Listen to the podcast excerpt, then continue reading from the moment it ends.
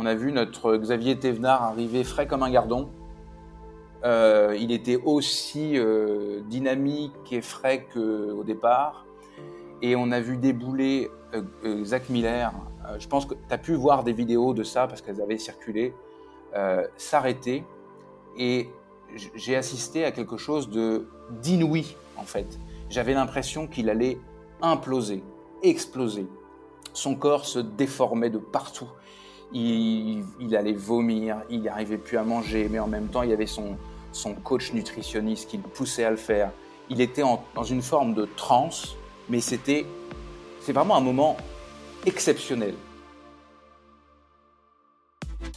Salut à toutes et à tous, je vous souhaite la bienvenue dans un nouvel épisode du Let's Trail Podcast, le podcast consacré 100% à la pratique et à la communauté du trail running dans lequel je fais intervenir des organisateurs de courses, des bénévoles, des coureurs de milieu de peloton, des athlètes élites, des euh, spécialistes de, la santé et tout un tas d'autres invités. Et je suis très heureux de vous retrouver pour un épisode qui a battu les records de durée puisque nous avons dépassé avec mon invité les plus de 2 heures et quart d'entretien et ce n'est pas pour rien puisque mon invité avait énormément de choses à raconter. Nous avons évoqué son parcours professionnel, sa vision euh, de son métier de journaliste, ses meilleurs, ses pires souvenirs de trail et bien bien bien notre sujet. Donc euh, cet épisode a volontairement balayé large car j'estime que, que, ces sujets du journalisme, du fonctionnement des médias d'aujourd'hui est un, est un élément incontournable, notamment en ce qui concerne le LTP. Donc euh, j'espère que ceux qui attendent plus de trail et plus de, côté pratique dans ce, podcast ne seront pas déçus. Mais euh, vraiment, euh, cet épisode a été hyper intéressant à effectuer euh, et, j'espère que vous apprendrez énormément de choses. Juste avant de vous présenter l'invité du jour, je voudrais passer un petit message. Si vous souhaitez soutenir le Let's Ride Podcast par le biais de la plateforme Patreon, eh bien n'hésitez pas à nous rejoindre sur patreon.com slash let's try le podcast. Et passons maintenant à la présentation de notre invité du jour. Dans cet épisode, je reçois le co-rédacteur en chef de Distance Plus, qui est un média numérique indépendant sur la course en sentier et les sports de plein air. Passionné de course à pied et de sport d'extérieur, mon invité a créé en compagnie de Vincent Champagne ce magazine numérique en 2016. Nous évoquerons ensemble comment, début 2016, il se lance dans cette aventure Distance Plus avec comme objectif de devenir un média numérique incontournable du monde du trail. Nous parlerons également de sa vision du métier de journaliste sportif, de ses expériences de trail et de bien d'autres sujets.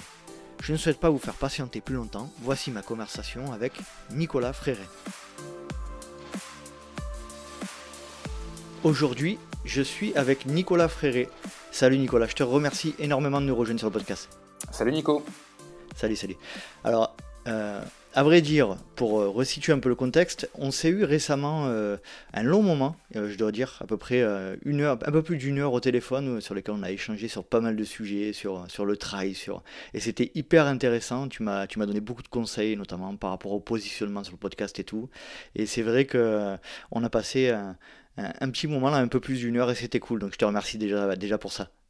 Ben, je t'en prie, ça fait toujours plaisir de, de partager. C'est quelque chose que j'aime bien quand on, en plus on partage avec, euh, avec des passionnés, des gens positifs, euh, c'est cool. du bonheur. C'est cool. Nicolas, pour ceux qui ne te connaissent pas, euh, je te propose de te présenter en quelques mots. Eh bien, je suis journaliste depuis près de 25 ans à peu près. J'ai d'abord débuté une carrière en radio essentiellement sur la première partie de ma carrière en France, puis je suis parti au Québec m'installer euh, et changer de vie d'une certaine manière, où j'ai continué, euh, entre autres, euh, à faire du journalisme, mais à faire du journalisme autrement. j'ai un peu évolué quand même. Et puis surtout, je suis allé davantage vers moi, vers ce à quoi j'aspirais, en, me développant sur un journalisme spécialisé en, course à pied surtout en course en, en sentier, en, trail. Donc voilà, je suis un journaliste étiqueté, spécialisé, même si j'aime pas spécialement euh, le mot. Euh, j'ai participé euh, à la création de ce beau média qui est Distance Plus il y a quelques années maintenant, 2016, il a été lancé réellement. Et puis, quoi dire d'autre, je suis originaire de Normandie. J'ai donc une double nationalité puisque je suis également canadien désormais. Et j'ai deux beaux enfants, deux beaux garçons de 7 ans et 11 ans, Lisandre et Jonas, avec qui je partage pas mal d'activités en extérieur. C'est un vrai plaisir pour moi. Et, donc j'ai une vie euh, partagée à bien des égards entre euh, la France et euh, le Québec. Je vis dans, ces deux pays-là. Mes enfants d'un côté, mon amoureuse de l'autre, et mon, une partie de mon travail. J'imagine qu'en ce moment, ça doit être un petit peu compliqué avec les limitations des déplacements. Comment tu le vis? Pas toujours bien. Pour être hmm. tout à fait honnête, je suis quelqu'un de plutôt plutôt positif et enjoué, je crois. Mais euh, le moral a été mis à rude épreuve. J'imagine. Euh, parce que parce que même il faut, il faut faire preuve de résilience dans une situation comme, comme la mienne où euh, même si j'ai j'ai les deux passeports, donc je, je, pour moi les frontières sont fermées nulle part, si tu veux. Mhm. Mais il n'empêche que les conditions d'entrée, notamment au Canada, sont draconiennes. Euh, le gouvernement canadien a, et on peut le comprendre, euh, établi des règles très, très, strictes qui, qui, qui, briment les libertés euh, individuelles d'une certaine manière et qui, moi, ne m'interdit pas, ces, ces, règles ne m'interdisent pas d'aller au Canada. Par contre, si j'entre sur le sol canadien, je dois rester deux, trois jours euh, à l'hôtel, je dois payer 2 à 3 000 dollars, puis ensuite je dois m'isoler complètement en quatorzaine stricte, ce qui est très compliqué parce que, sans rentrer dans les détails, quand je, quand je vais euh, chez moi au Québec, c'est rarement pour de longs moments, c'est-à-dire que mhm. à part euh, la plupart du temps, j'essaie de passer l'été entièrement là-bas, mais sinon j'y vais, j'y vais une semaine ou deux, puisque j'ai mes, mes, enfants j'ai mes enfants en France et, je suis un papa qui est présent. Donc, euh, bah, quand on a, tu as fait le compte, hein, une semaine ou deux, et quand tu enlèves, euh, outre l'argent, le temps, euh, mhm. ça, devient compliqué. Donc, ça fait, très longtemps, trop longtemps que, mhm. que je ne suis pas allé à Montréal. je pense que la dernière fois, c'était en, novembre, en novembre dernier, novembre 2020 c'est ouais, c'est pas facile, mais après il faut, on n'a pas le choix. Euh, quand on n'a pas le contrôle, euh, il faut essayer de trouver les trouver les ressources mentales pour euh, mmh pour pour pousser un peu les objectifs. Hein, la course à pied, c'est beaucoup, en tout cas, je le conçois beaucoup avec des objectifs à titre personnel et et la vie aussi au sens large. Et donc, bah, il faut modifier nos objectifs pour ne pas sombrer dans euh, la dépression, euh, mhm. les mauvais euh, les mauvaises ondes, etc. Donc c'est ce que j'essaie de faire. C'est pas toujours c'est pas toujours facile. On espère que ça va se, se, desserrer un petit peu dans les prochaines semaines et les prochains mois pour que tu puisses, tu puisses retourner un petit peu au Canada. J'espère même que lorsque ton podcast sortira, je serai au Québec. on espère, on espère. Nicolas, est-ce que tu pourrais brièvement si possible, euh, nous décrire un petit peu euh, l'environnement dans lequel tu as grandi et nous expliquer un petit peu ton enfance? Euh, alors j'ai grandi, je, disais que j'étais originaire de Normandie, donc j'ai grandi, je suis né et j'ai grandi à côté de Rouen. Mhm.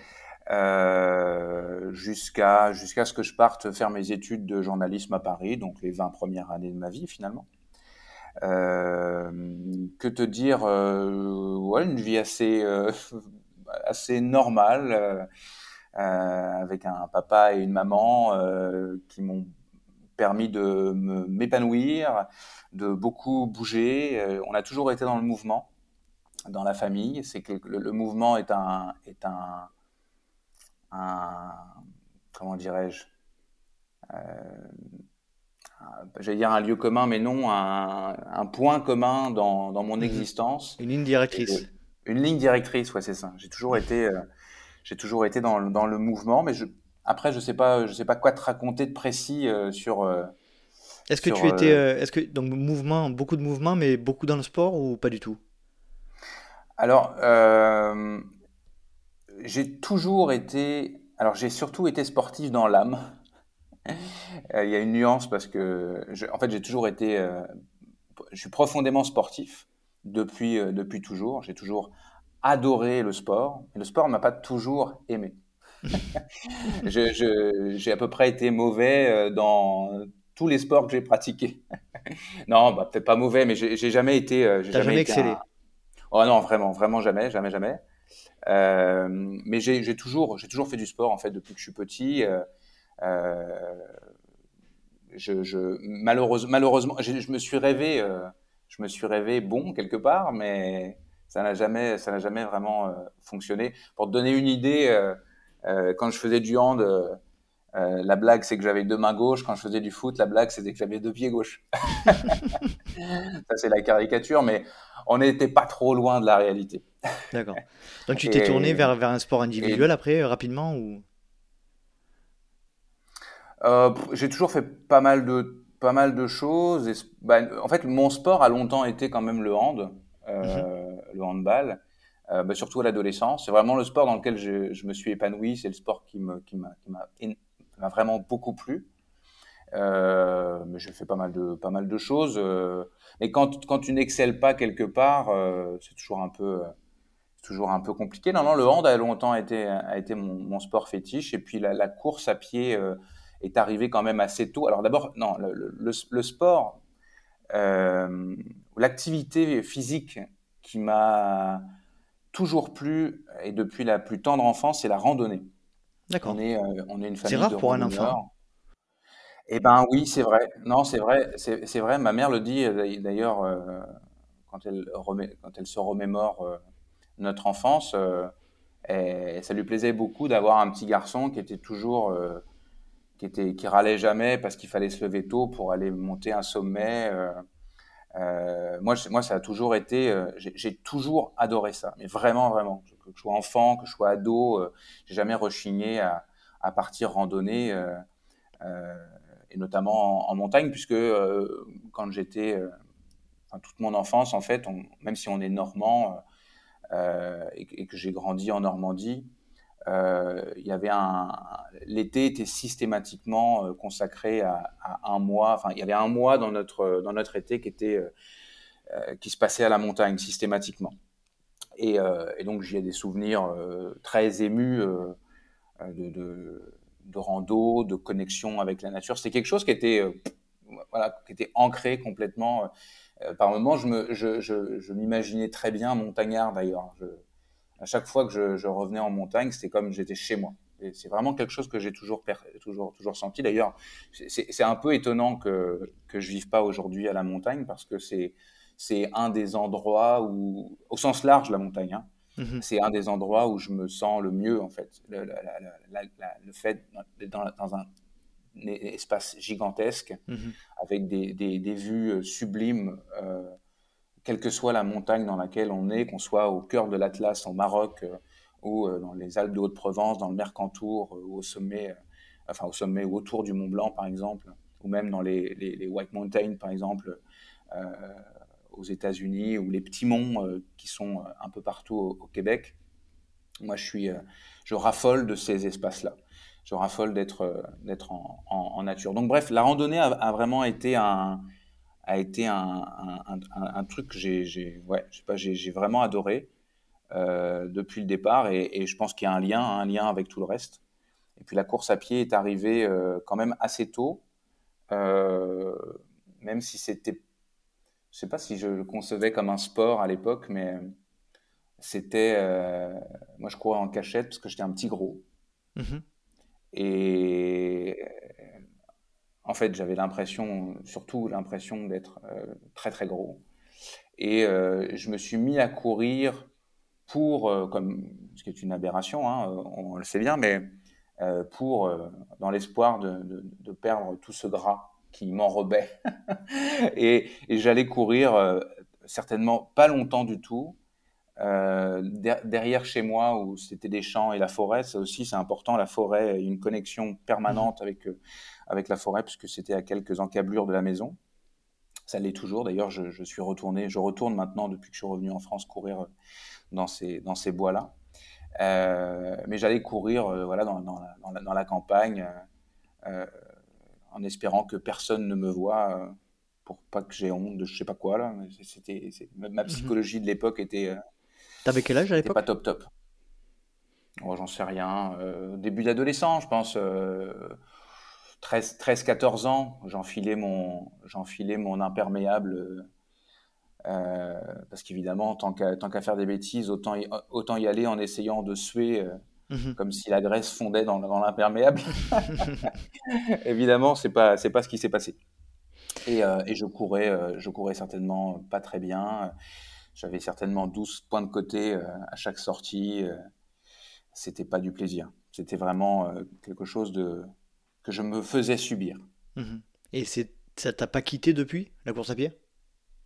Eh ben non, en fait, ça a été un, ça a été, ça, alors évidemment, je, me suis vraiment éloigné de la course à pied comme je la faisais au départ. Alors au, point de départ, évidemment, c'était comme tout le monde, hein, c'est, c'était les crosses, les choses comme ça à l'école, abominable abominable, mhm. toujours mhm. dernier, avec, euh, avec le, une espèce de roche serrée sur le ventre euh, pour enlever la, pointe de côté qui partait jamais.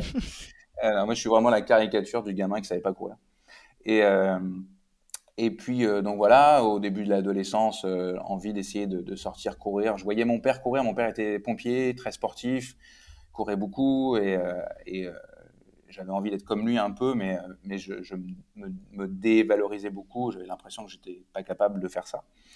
Euh, et puis, non, écoute, je pense qu'un jour, euh, puisqu'on marche toujours avec des inspirations, j'avais un de mes camarades de classe avec qui j'étais, à côté de qui j'étais souvent, qui était lui boxeur, très très bon boxeur, boxe américaine, kickboxing. Et lui, il avait un physique, euh, un physique incroyable. Euh, et il m'a dit un, jour, euh, viens, viens à la salle. Viens à la salle, tu, tu vas voir, tu vas te dépenser et, et, ça, ça va te faire du bien. Puis là, tu vas maigrir. je ne sais pas s'il m'avait vraiment dit ça, mais, mais probablement. Tu l'avais pris comme ça, quoi. Tu l'avais entendu comme ça. C'était ma préoccupation vraiment quand je, bien sûr, bien sûr. Je, me, je me suis vraiment je me suis vraiment construit. J'avais beaucoup d'autodérision sur, euh, sur moi, j'en ai toujours d'ailleurs, mais euh, euh, à ce propos en tout cas. Et je suis allé à la salle et l'une des premières choses qu'on a fait, c'est d'aller courir en groupe. Et, là, je me suis dit, ben, en fait, je suis, j'ai pas à avoir, je cours correctement. Je suis pas, je suis pas particulièrement nul. et, donc, ben, les ces sorties-là m'ont fait beaucoup de bien. Euh, à partir de là, je me suis mis à courir en ayant, en étant un petit peu plus, euh, en ayant peut-être peut-être pas la fierté, faut pas exagérer, mais je me, un peu plus Un, peu un peu moins mal à l'aise de courir. Mhm. Oui, c'est ça, probablement un peu plus de confiance. Et euh, voilà, après la course a été un, a été un, ça m'a jamais vraiment quitté, avec des hauts débats évidemment. Euh, et puis ça, ça, a surtout été un, alors ça, a quand même beaucoup beaucoup été les premières années de ma vie un espèce de la motivation était toujours, euh, c'était toujours le, fait de perdre du poids ou euh, essayer de, de, stimuler tout ça euh, avant que ça devienne réellement un plaisir et un équilibre. Aujourd'hui, courir pour moi, c'est essentiel. ça fait partie de, mon équilibre personnel. c'est un plaisir quand je, cours uniquement parce que j'aime ça. Mmh Mais avant d'arriver à ça, euh, il s'est quand même. Euh, c'est souvent le cas d'ailleurs. Hein. Oui, oui, non, bien sûr. Pour beaucoup de gens, euh, courir au début, c'est une vraie, c'est une vraie calamité. Puis ensuite, ça devient un plaisir qu'à partir du moment où on prend un peu de, un peu de, on gagne un peu en niveau, on prend plus de plaisir et ça devient forcément quelque chose de plus agréable, quoi. Ouais, et alors, ben, je pense que c'est aussi du plaisir. Enfin, c'est beaucoup plus facilement du plaisir quand on, soit quand on sait pourquoi on court, mais, mais surtout, euh, à la limite, quand on ne sait pas. C'est-à-dire quand on court parce qu'on a décidé d'aller courir et puis qu'on est, en, on est euh, comment dire, en pleine conscience d'être en train de, de gambader, euh, de profiter. Alors là, quand, quand, quand, je parle de courir, tout de suite, il, y a, il, y a, il faut, faut, imaginer les champs, la forêt autour de, de moi. Mhm. Hein. courir en ville, c'est quelque chose que, que, que, je, que, je, trouve abominable et, et, difficile. Donc c'est plus difficile de, prendre du plaisir quand euh, dans, un environnement vraiment vraiment urbain. Mais mais quand euh, quand tu pars courir et que et que tu te prends pas pas la tête, ben, c'est souvent quand même un moment plaisant que tu sois un top coureur ou que tu mhm. sois un coureur du dimanche qui trottine. voir qui trottine et qui marche. voilà. Tu peux arriver à prendre du plaisir dans tous les cas. De faire avec, avec mes enfants. Mmh. Oui, oui, oui, je pense. Je pense. Il faut pas courir pour les mauvaises raisons. Et parfois, courir juste pour faire une sortie, s'aérer l'esprit, c'est une excellente raison, sans, sans qu'il y ait nécessairement besoin d'avoir plus d'objectifs que ça. La fameuse sortie plaisir est la, est la clé pour moi de, de, courir heureux. Quand tu pars, effectivement, comme tu le disais, quand tu pars, tu n'as ah pas bah forcément d'objectif d'entraînement, de, que tu pars aux sensations et tu pars une heure, une heure et demie, tu te, tu t'écoutes vraiment. Et euh, c'est vrai que ça, c'est euh, la sortie plaisir. Euh, j'avoue ne plus la faire trop en ce moment et il faudrait que je m'y remette un peu. Elle est, elle est, elle est indispensable. C'est dans un coaching, par exemple, la sortie plaisir, c'est la sortie. Ça peut être une sortie clé en fait. Mmh. Ça peut être la sortie, ça peut être la, sortie qui va te sortir justement du schéma dans lequel tu t'es enfermé complètement, mmh, où tu as oublié de t'écouter parce que la seule chose que tu écoutes, c'est les lignes qu'on t'a dit qu'il fallait que tu fasses ou que tu t'es infligé par toi-même. Et, euh, bah, par moment, tu te rends compte en fait que c'était pas une bonne idée et que, courir au plaisir. C'est une espèce de recentrage. Euh, c'est mieux. ouais, ouais, je pense et, pour parler assez régulièrement de ces sujets-là avec des élites aussi. Hein. Je pense que beaucoup le, constatent aussi. Ça fait du bien de sortir du cadre. Pour mmh. mieux, parfois, pour mieux s'y replonger après. Hein. Mais... Tu en as parlé tout à l'heure, tu es euh, journaliste de formation et de profession. Euh, est-ce que tu peux nous expliquer dans quel contexte tu as décidé de devenir journaliste? Est-ce que c'est dans l'adolescence? Est-ce que c'est plus ancien ou plus récent? Est-ce que tu peux nous en parler? Euh, non, l'histoire est rigolote même. Euh, moi, je suis quelqu'un de buté, relativement buté dans la vie, et euh, je te parlais tout à l'heure d'objectifs. J'ai beaucoup fonctionné avec des objectifs. et petit, mais genre, je suis très très très tôt, j'ai voulu être vétérinaire. Mhm. Pour qui? Pourquoi? J'en sais rien. Je ne sais toujours pas aujourd'hui ce qui me motivait, mais c'est comme si j'avais décidé euh, un jour d'être vétérinaire euh, et qu'il fallait que ça se passe. Donc, mais, mais voilà, ça, ça, peut être un délire de gamin, comme de vouloir être pompier, puis de se rendre compte qu'en fait, non, j'ai envie de faire autre chose. Ou astronaute. Mais, ou astronaute. euh, mais moi, j'ai ancré ça dans un coin de ma tête. Mais encore une fois, il n'y avait aucune, objectivement, rien de concret et je n'ai jamais dérogé à ça. Donc j'ai fait avec toutes les conséquences que ça peut engendrer, euh, être dans les filières scientifiques alors que j'étais nullissime en maths, en physique, en chimie, et qu'il y avait à, la limite la, bio, euh, la biologie et la géologie qui me parlaient parce que c'était des matières scientifiques qui étaient concrètes et que je pouvais voir, que je pouvais expliquer, que je pouvais comprendre beaucoup plus facilement. Mais euh, voilà, je me suis enfargé, comme on dit au Québec, dans, dans, dans, ce, dans cet objectif-là, sans jamais déroger, comme, comme quelqu'un de buté, quoi. Et euh, j'ai tellement été buté, alors évidemment, j'ai été pris nulle part. J'avais des, résultats qui n'étaient pas. J'ai réussi à avoir un bac scientifique, je ne sais pas comment. Euh, j'ai poussé le crime jusqu'à aller euh, à l'université étudier en biologie, un diplôme qui n'existe plus aujourd'hui, qui s'appelle le DOG.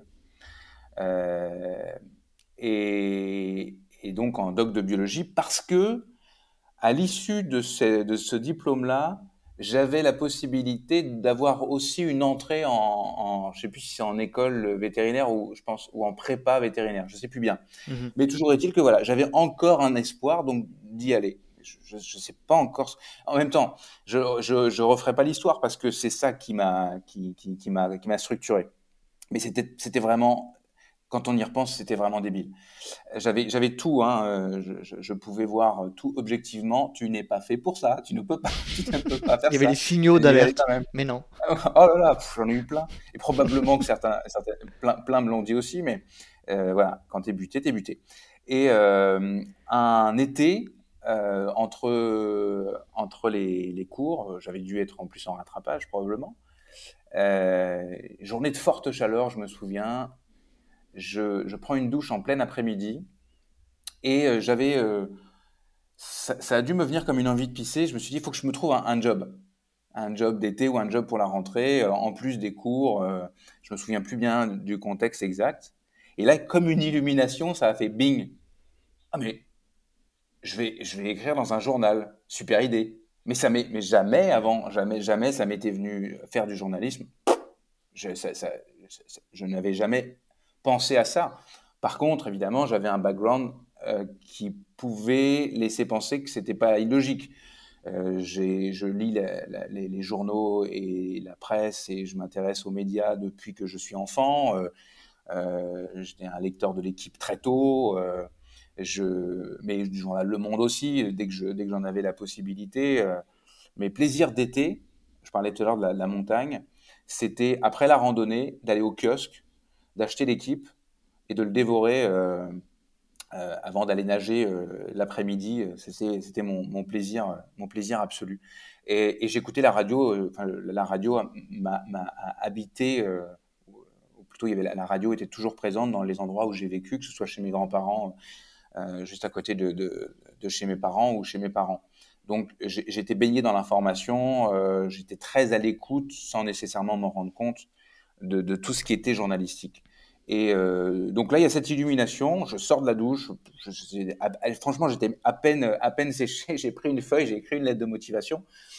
Euh, là, comme une espèce de lubie d'un seul coup. Une illumination. Ouais, ouais, vraiment. Et je l'ai envoyé au journal local, euh, le journal d'Elboff pour ne pas le citer. Et quelques jours plus tard, je pense à la fin de la semaine qui, qui suivait, j'étais dans les locaux face au rédacteur en chef qui me faisait qui me donnait un, premier, euh, un premier sujet, une première couverture pour me tester. Et euh, je me suis retrouvé euh, au milieu d'un quartier en banlieue sur un événement, un concert ou un truc de jeunes d'été. Et puis c'est parti, quoi. C'est parti mon kiki. Tout était évident pour moi, tout était facile. Mon article a été écrit alors que je n'avais aucune espèce de compétence assez facilement, à peine retouché. Peut-être que, mes souvenirs s'effacent et que, et que, et je, les enjolive, mais j'ai pas souvenir d'avoir eu un, travail de, réécriture à faire. Donc, euh, voilà, c'était parti. J'avais eu un, énorme kiff à faire ce truc-là et je me suis retrouvé euh, bah, partout, quoi, sur les terrains de foot, les terrains de rugby, à faire des, récits. Euh, euh, sur tous les trucs de quartier. Enfin voilà, je, je, faisais mon petit journaliste local. J'étais payé pour ça. En plus, c'était formidable. Et puis, euh, bah, puis en plus à l'époque, c'était drôle parce que j'étais au début de quelque, enfin j'étais à la fin de quelque chose. Euh, le numérique n'existait pas. Euh, je pense qu'à la maison, mes parents venaient d'acheter leur premier ordinateur. Mmh. Euh, avec un, un, énorme disque dur de 1 giga. et, et, euh, et mes premiers articles, je, le faisais avec la complicité de mon amoureuse de l'époque. Euh, j'écrivais, mes articles euh, au brouillon sur un papier. Pendant ce temps-là, elle tapait euh, pour m'aider le texte sur l'ordinateur. Par la suite, il a fallu que j'apprenne évidemment à écrire sur l'ordinateur. Là, je parle de ça, on est dans les fins des années 90. et puis, j'enregistrais mon texte sur disquette un mot qui doit plus parler Incroyable. à grand monde aujourd'hui. Et j'allais à 2, 3 heures du matin, quand tout ça était terminé, à la rédaction, le poster parce que c'était la, c'était le, le, la veille de, de la, du bouclage. Je mettais également la, la pellicule photo, euh, évidemment argentique dedans. Puis je revenais le lendemain pour euh, euh, comment dire sélectionner mes photos sur la table lumineuse après que, que, que le négatif a été développé le rédacteur en chef et son adjoint faisaient le, chemin de fer du journal au crayon à papier et à la règle. Enfin, ça paraît complètement hallucinant aujourd'hui, ça. Mais toujours est-il que voilà, ça c'était mes débuts et à partir de ce moment-là, euh, le, kiff était beaucoup trop grand pour que j'imagine euh, faire autre chose de ma vie. Et là, j'ai plus du tout pensé à être, vétérinaire. Euh, ma nouvelle lubie, c'était de rentrer en école de journalisme.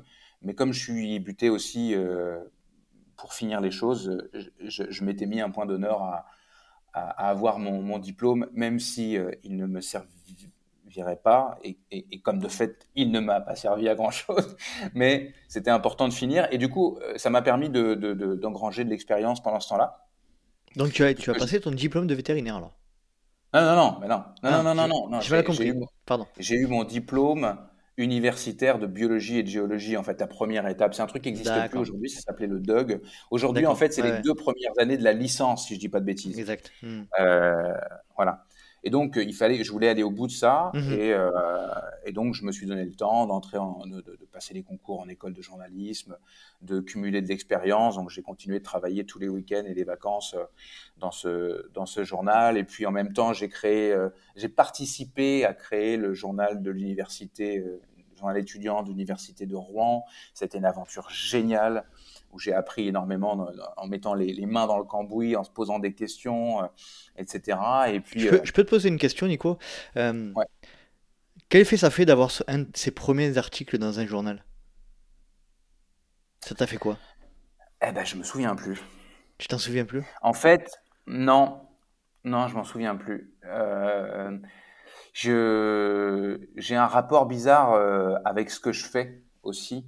Euh, j'ai toujours un peu le syndrome de l'imposteur, donc euh, on dirait que c'est pas le, le, le fait d'avoir mon, mon article dans un journal m'a moins ému, si on veut, que de faire.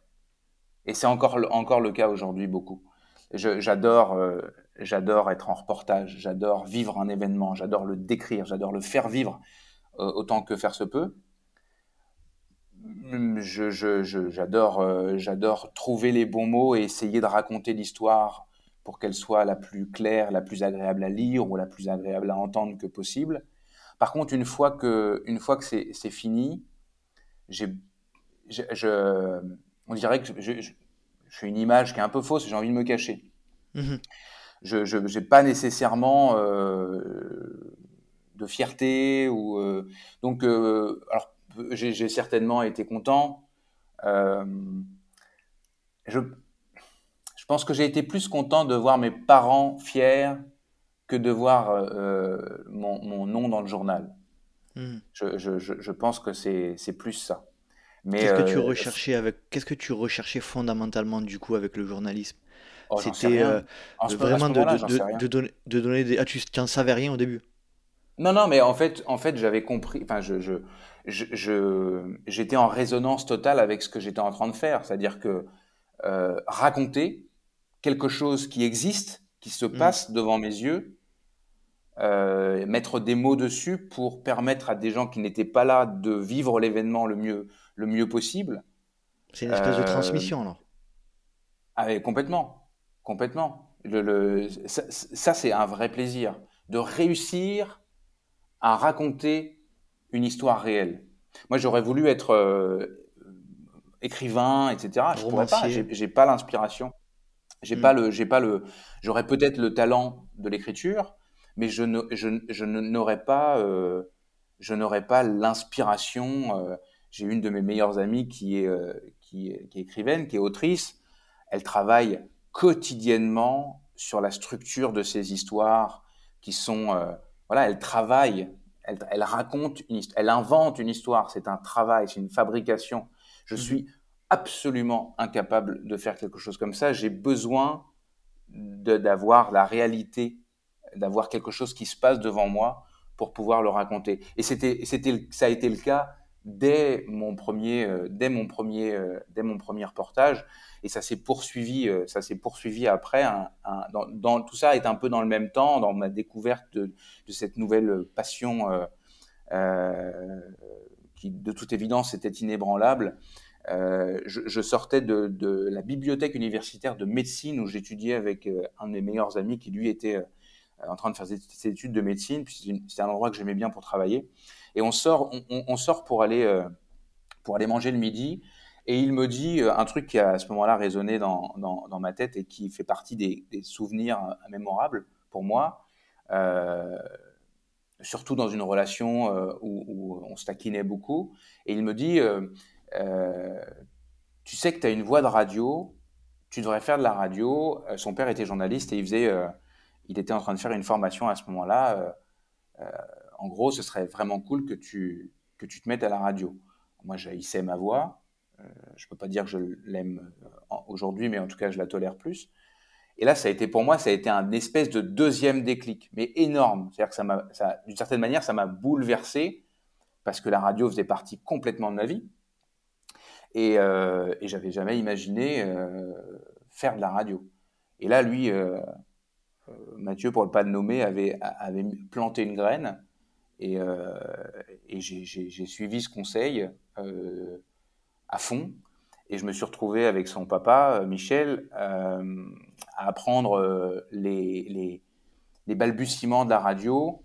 et je me suis retrouvé tout seul parce que c'était un, je me souviens plus bien des trucs, du, truc, mais c'était un, c'était, un programme prévu pour des personnes qui étaient en réinsertion. La plupart ont démissionné en deux jours, et moi je me suis retrouvé comme tout seul à, devoir faire. Euh, l'objectif, c'était de couvrir.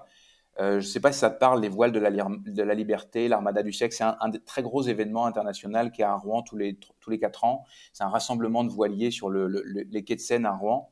Et euh, l'objectif, en fait, c'était de livrer un, un, une petite émission très courte. Je pense que ça devait être quelques minutes, 6 minutes, 10 minutes, tous les jours à des radios ultra locales, pas du tout professionnelles, des, des, des radios amateurs. Mais c'était ça l'objectif.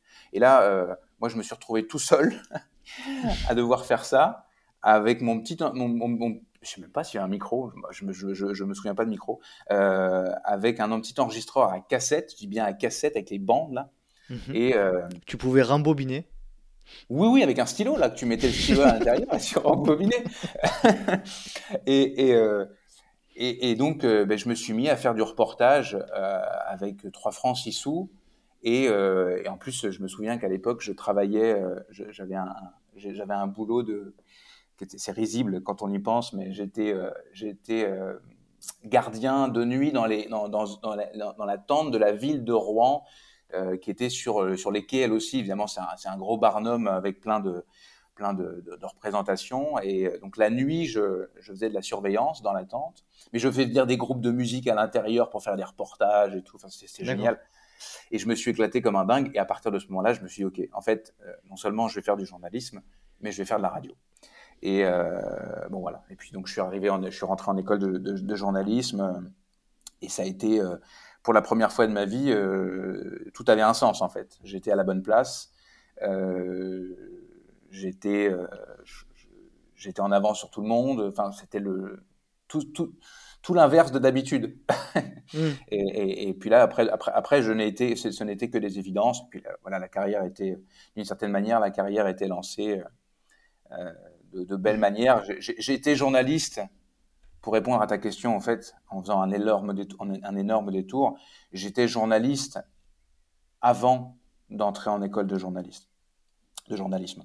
J'avais, j'avais fait, euh, j'avais fait, je m'étais posé toutes les questions, j'avais, j'avais essuyé tous mes plâtres bien avant, et l'école de journalisme m'a servi euh, pour euh, accéder aux, aux grands médias, euh, et, et, puis, euh, et puis évidemment de me forger, d'apprendre mmh. la théorie, et, etc. Mais la pratique, elle était déjà là depuis, depuis quelques temps. Donc ça, ça a été, ça a été génial. On va pas rentrer trop dans le détail de ton expérience euh, de journaliste non. à travers les, grands, les, certains des médias qu'on qu connaît, hein, comme RTL, etc. Mais euh, est-ce que tu aurais la possibilité, alors je sais que c'est une question qui va pas être évidente à, à répondre, de nous donner ta, ta définition du journalisme? De manière assez concise, si possible Oh, bah, T'as vu comme je suis fort pour la concision J'ai fait un Sylvain Cachard de moi-même.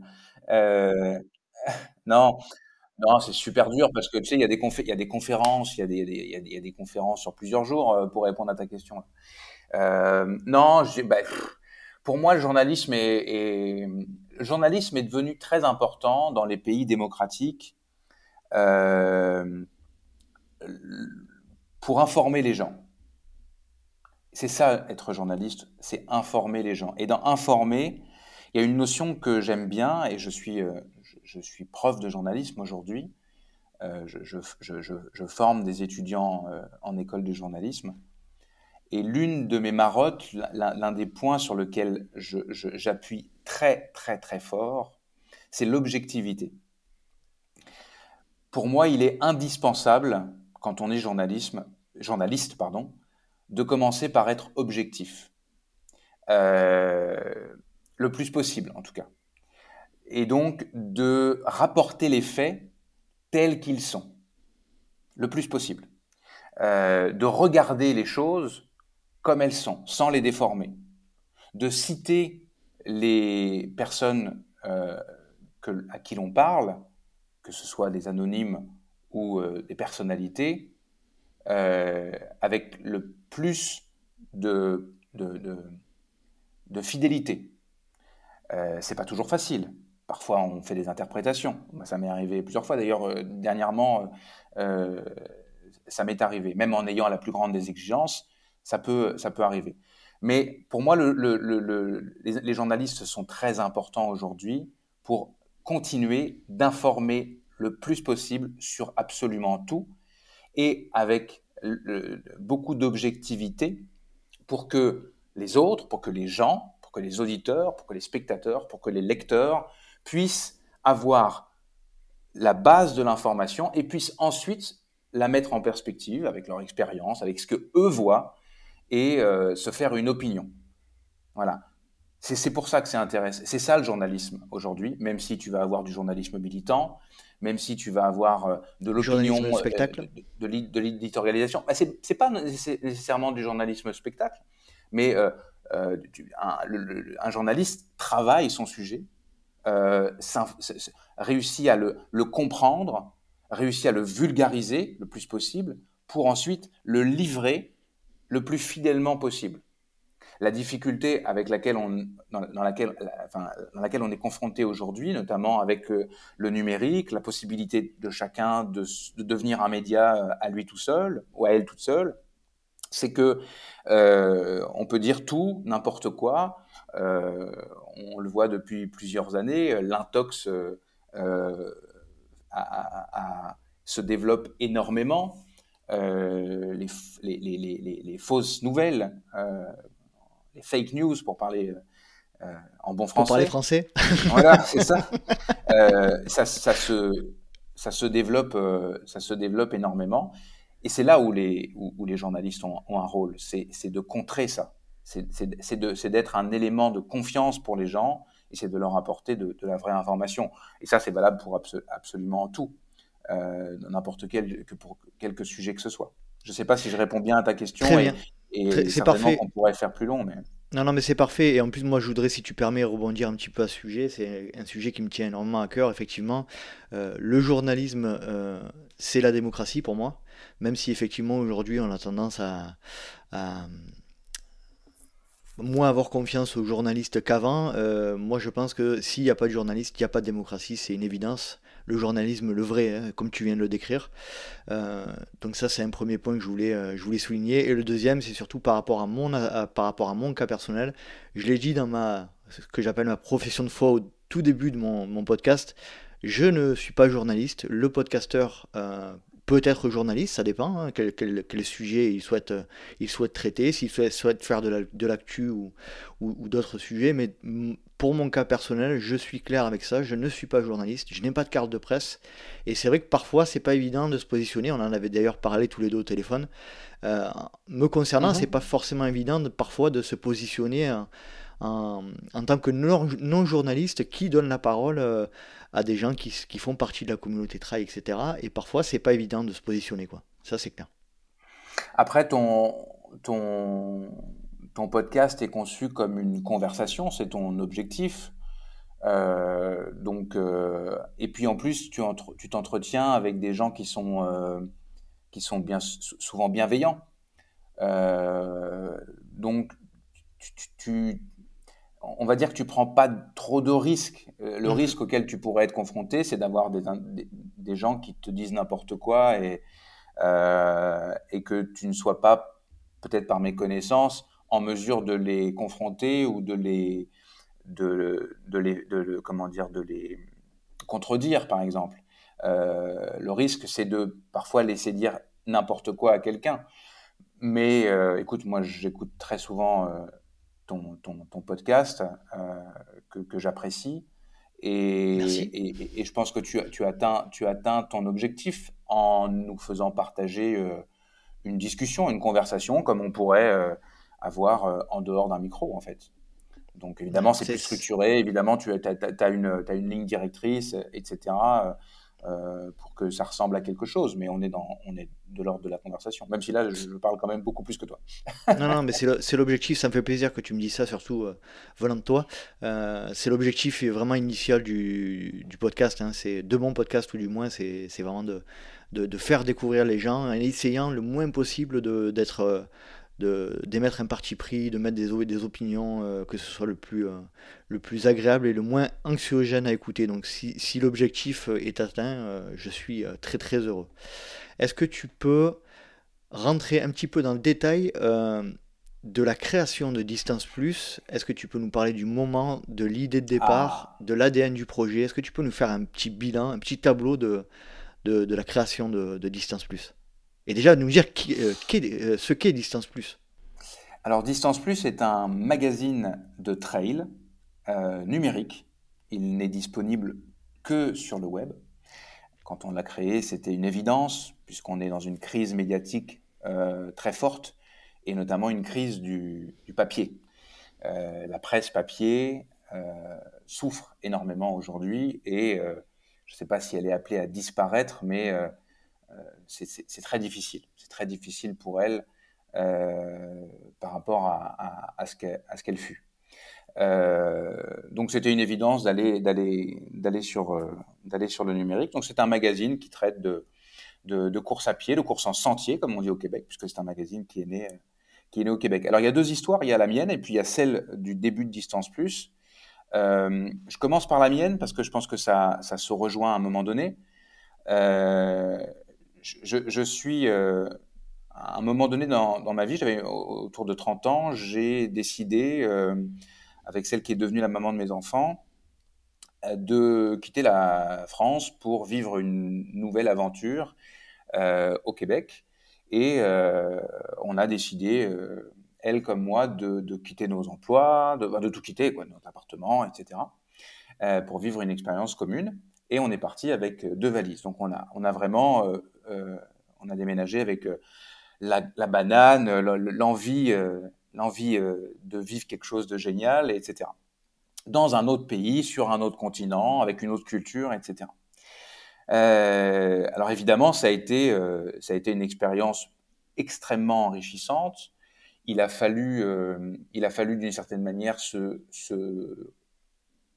pas se reconstruire parce qu'on était déjà construit, mais se, se évoluer un petit peu, euh, et notamment professionnellement pour moi. Donc euh, initialement, euh, quand je suis arrivé au Québec, je ne me voyais pas sonner, à, comment dire, essayer de rentrer dans, un média généraliste, puisque c'était mon, c'était ma, spécialité. J'étais reporter aux infos, aux infos gênées, comme on dit, enfin l'ensemble de ça peut être tout, hein, ça peut être les faits divers, ça peut être l'écho, la, politique, peu importe. Euh, je me voyais pas euh, arriver et puis euh, devenir journaliste du jour au lendemain, euh, comme si je vivais là depuis longtemps. Donc j'ai pris un, pris un quelques mois pour pour apprendre de, de, mon pays, du pays où je m'installais, pour apprendre des gens, pour apprendre de comment les, vie fonctionnait, la gouvernance du pays euh, et de la province fonctionnait, etc. Je suis rentré, l'une des premières choses que j'ai faites, c'est d'aller dans une, dans une radio euh, communautaire, les radios communautaires, euh, enfin le, sentiment de, communautaire n'a rien de négatif et est extrêmement développé au Québec. CIBL, la radio pour ne pas la, citer, et puis je me suis confronté à, à, la réalité de la radio à la mode québécoise pour quelqu'un qui venait, euh, certes d'une grande radio par exemple, je suis vraiment de l'école RTL euh, en France, et là, j'ai pris une, énorme claque. En fait, j'avais déjà pris la claque quelques mois avant quand on avait fait un voyage prospectif. En allumant la radio, je me suis dit, mais en fait, on ne fait pas de la radio pareil. On fait, en fait, on ne fait pas de la radio. J'écoutais, l'émission, enfin, c'était Radio-Canada, il me semble que, c'était à ce moment-là, et, et j'entendais des gens me parler. Alors qu'en France, on entend des gens lire quelque chose, souvent, en gros, même si ça, ça évolue quand même un petit peu. Euh, donc moi, j'avais eu un coup de cœur là-dessus et je me suis dit, OK, je veux absolument faire ça, je veux faire cette radio-là. Donc euh, c'est ce que j'ai fait. Et puis bref, j'ai poursuivi mon, chemin, j'ai fait un petit, euh, un, petit voyage dans, le monde de l'édition qui, a été, qui a été passionnant. Puis je suis revenu à mes premiers amours, les médias, d'abord en agence de presse et puis ensuite en, magazine, en magazine web. et j'ai eu des enfants, euh, je pense que ça a pas mal modifié ma façon de voir les choses et notamment mon métier. Et j'en avais ras-le-bol d'être dans les informations euh, négatives, démoralisantes euh, et cyniques. et j'avais beaucoup, de plus en plus de mal à composer avec ça. Et j'avais aussi beaucoup plus de, j'avais aussi beaucoup de mal à, prendre le pli de cette nouvelle façon de faire du journalisme euh, de manière instantanée. Ou parfois, on a l'impression qu'il euh, faut être, comme on dit au Québec, avant la nouvelle. C'est-à-dire que la nouvelle n'existe pas, mais il faut qu'on y soit déjà. Mhm. Euh, et, c'est très difficile, ça, rejoint la discussion qu'on avait euh, juste avant. je te disais que d'être journaliste, c'était d'avoir la capacité de prendre le temps de comprendre ce qui se passe, ou, de, lire ou de s'informer pour comprendre et pour pouvoir euh, ingurgiter et, le, vulgariser et l'expliquer par la suite. Or, de plus en plus, j'étais confronté à ça arrive, il faut tout de suite expliquer. Oui, mais moi, je ne pouvais pas expliquer, enfin, comme, la plupart des journalistes qui sont euh, euh, les reporters, par exemple, qui sont souvent critiqués malheureusement parce qu'ils y sont pour rien. Ils sont envoyés sur un événement, ils ont l'obligation de, le, raconter, alors que eux-mêmes ne le comprennent pas nécessairement. C'est pas toujours le cas, mais ça arrive. Et bon, bref, j'étais en, je, me construisais un peu contre ça. Ça me, ça me posait vraiment de, de, plus en plus de problèmes d'essayer de travailler le mieux possible, mais dans des conditions qui euh, étaient difficiles. Euh, et j'avais, j'avais furieusement besoin d'infos positives et j'en trouvais pas, très très rarement.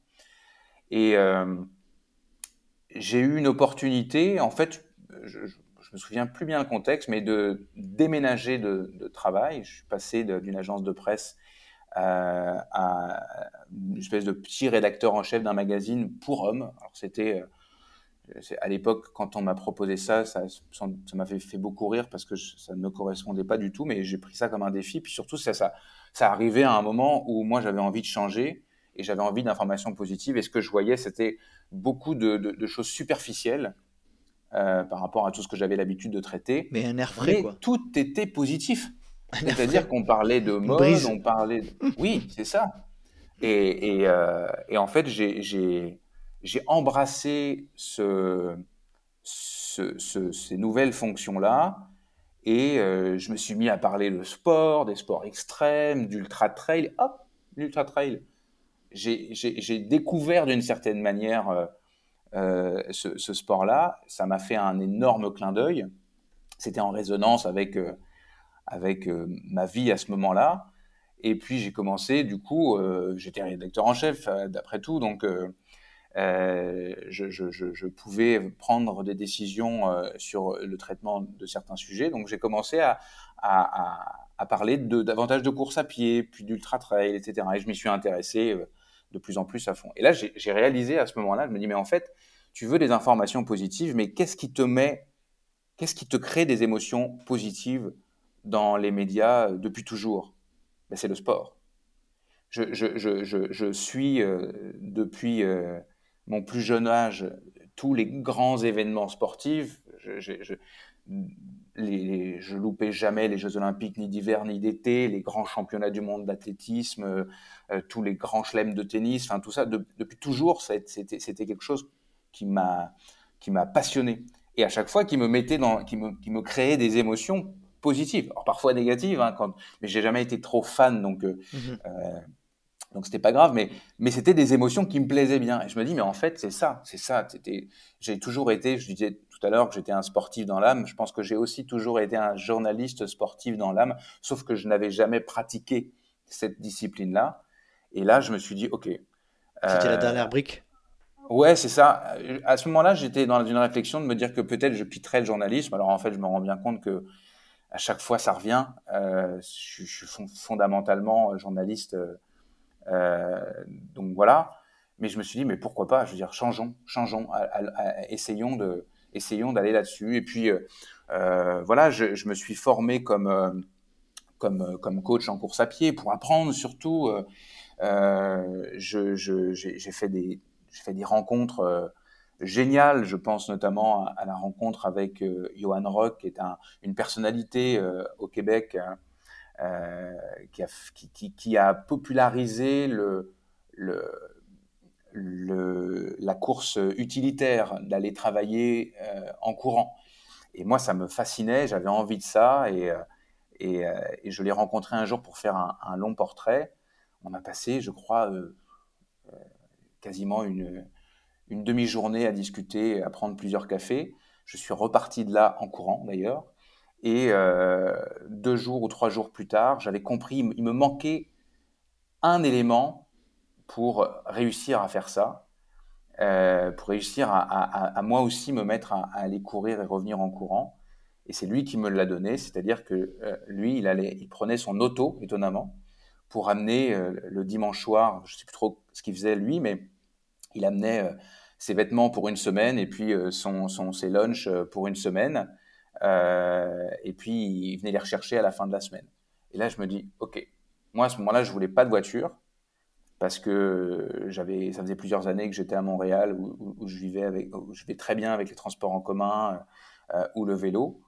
Euh, et, et, la maman de mes enfants, à l'époque, était, euh, avait très envie d'avoir une auto. Et je me suis dit, OK, on va prendre une auto. Juste pour ça. Juste pour pouvoir courir tous les jours.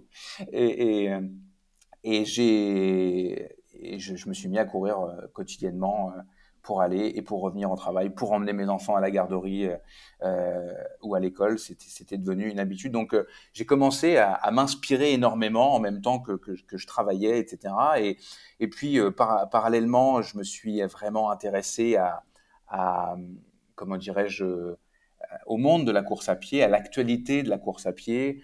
Euh, je me suis mis à, tout seul hein, à, à, suivre, par exemple, la Diagonale des Fous, l'UTMB sur Twitter, et puis euh, je me suis dit, il faut, il faut que, en fait, ce que je veux là, c'est, il, il, faut que je travaille dans un magazine spécialisé en course à pied. Mais ça n'existait pas au Québec. C'est en quelle année là? Donc je dis, bah, euh, on est en deux, peut-être que je dis des bêtises, 2014, 2015, 2015. On va dire 2015. Et puis je, me dis ouais, c'est ça. Il faut que je, il faut que je crée un magazine. Et en même temps, ça me paraissait une montagne. Euh, et, j'ai été repéré euh, à ce moment-là par euh, quelqu'un qui est devenu un, ami, oui, c'est quelqu'un que j'aime beaucoup, qui était le fondateur de l'Ultra Trail Aricana du Canada, et qui avait décidé avec Vincent Champagne, avec qui il travaillait à Radio-Canada, qui était journaliste, à l'occasion d'un bénévolat sur un, sur un Ultra Trail Aricana, de lancer un magazine de trail. Et euh, ils m'ont euh, écrit pour me rencontrer euh, parce qu'ils voyaient bien que je, je, tweetais beaucoup sur l'ultra, sur la course à pied et, ils me suivaient quoi, ils me suivaient de loin.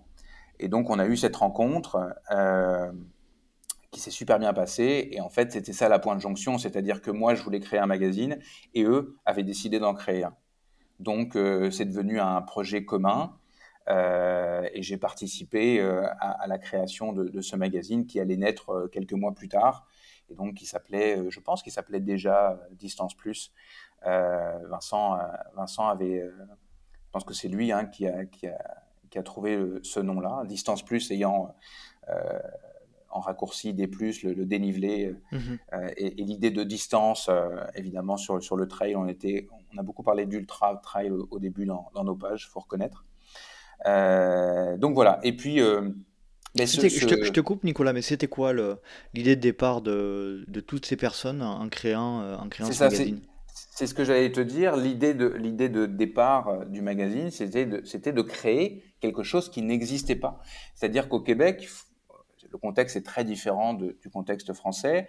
Il y a moins de médias, euh, et puis, euh, évidemment, euh, il y a, je pense par exemple au magazine Espace, qui est un magazine qui est consacré sur le web, qui est consacré au plein air. Donc, on parle de tous les sports ou les activités plein air, à, l'attention beaucoup d'un lectorat généraliste surtout, plus que spécialisés. Il y a Camag, par exemple, qui est un autre magazine qui est plutôt consacré, entre autres, à la course à pied, mais pas nécessairement à la course en sentier, sauf de temps en temps sur quelques, sur quelques sujets. Mais il n'y a rien, il n'y avait rien, il n'y avait rien sur consacré complètement au trail, au trail running, comme on dit en France, ou à la, à, la, course en sentier, comme on dit au Québec. Donc voilà, il y avait une place à prendre. Et de toute évidence, Sébastien, je pense que c'était un constat qu'il faisait à l'époque, euh, puisqu'il avait donc créé, euh, participé à, fonder l'Ultra Trail Arikana du Canada. Ça correspond. Et il était également euh, membre du, du, club de trail de Montréal, euh, dont il devait être un des coachs.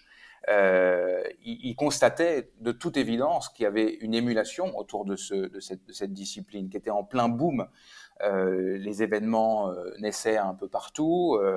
Il y avait un, vrai engouement. Donc, il y avait, un, écho, il y avait un écho depuis l'Europe et les États-Unis aussi, j'imagine. Oui, évidemment. Il y, avait, il, y avait, il y a aussi au Canada quelques, quelques pionniers qui, qui, qui, ont connu, qui ont vécu le trail à l'américaine, vraiment, aux États-Unis.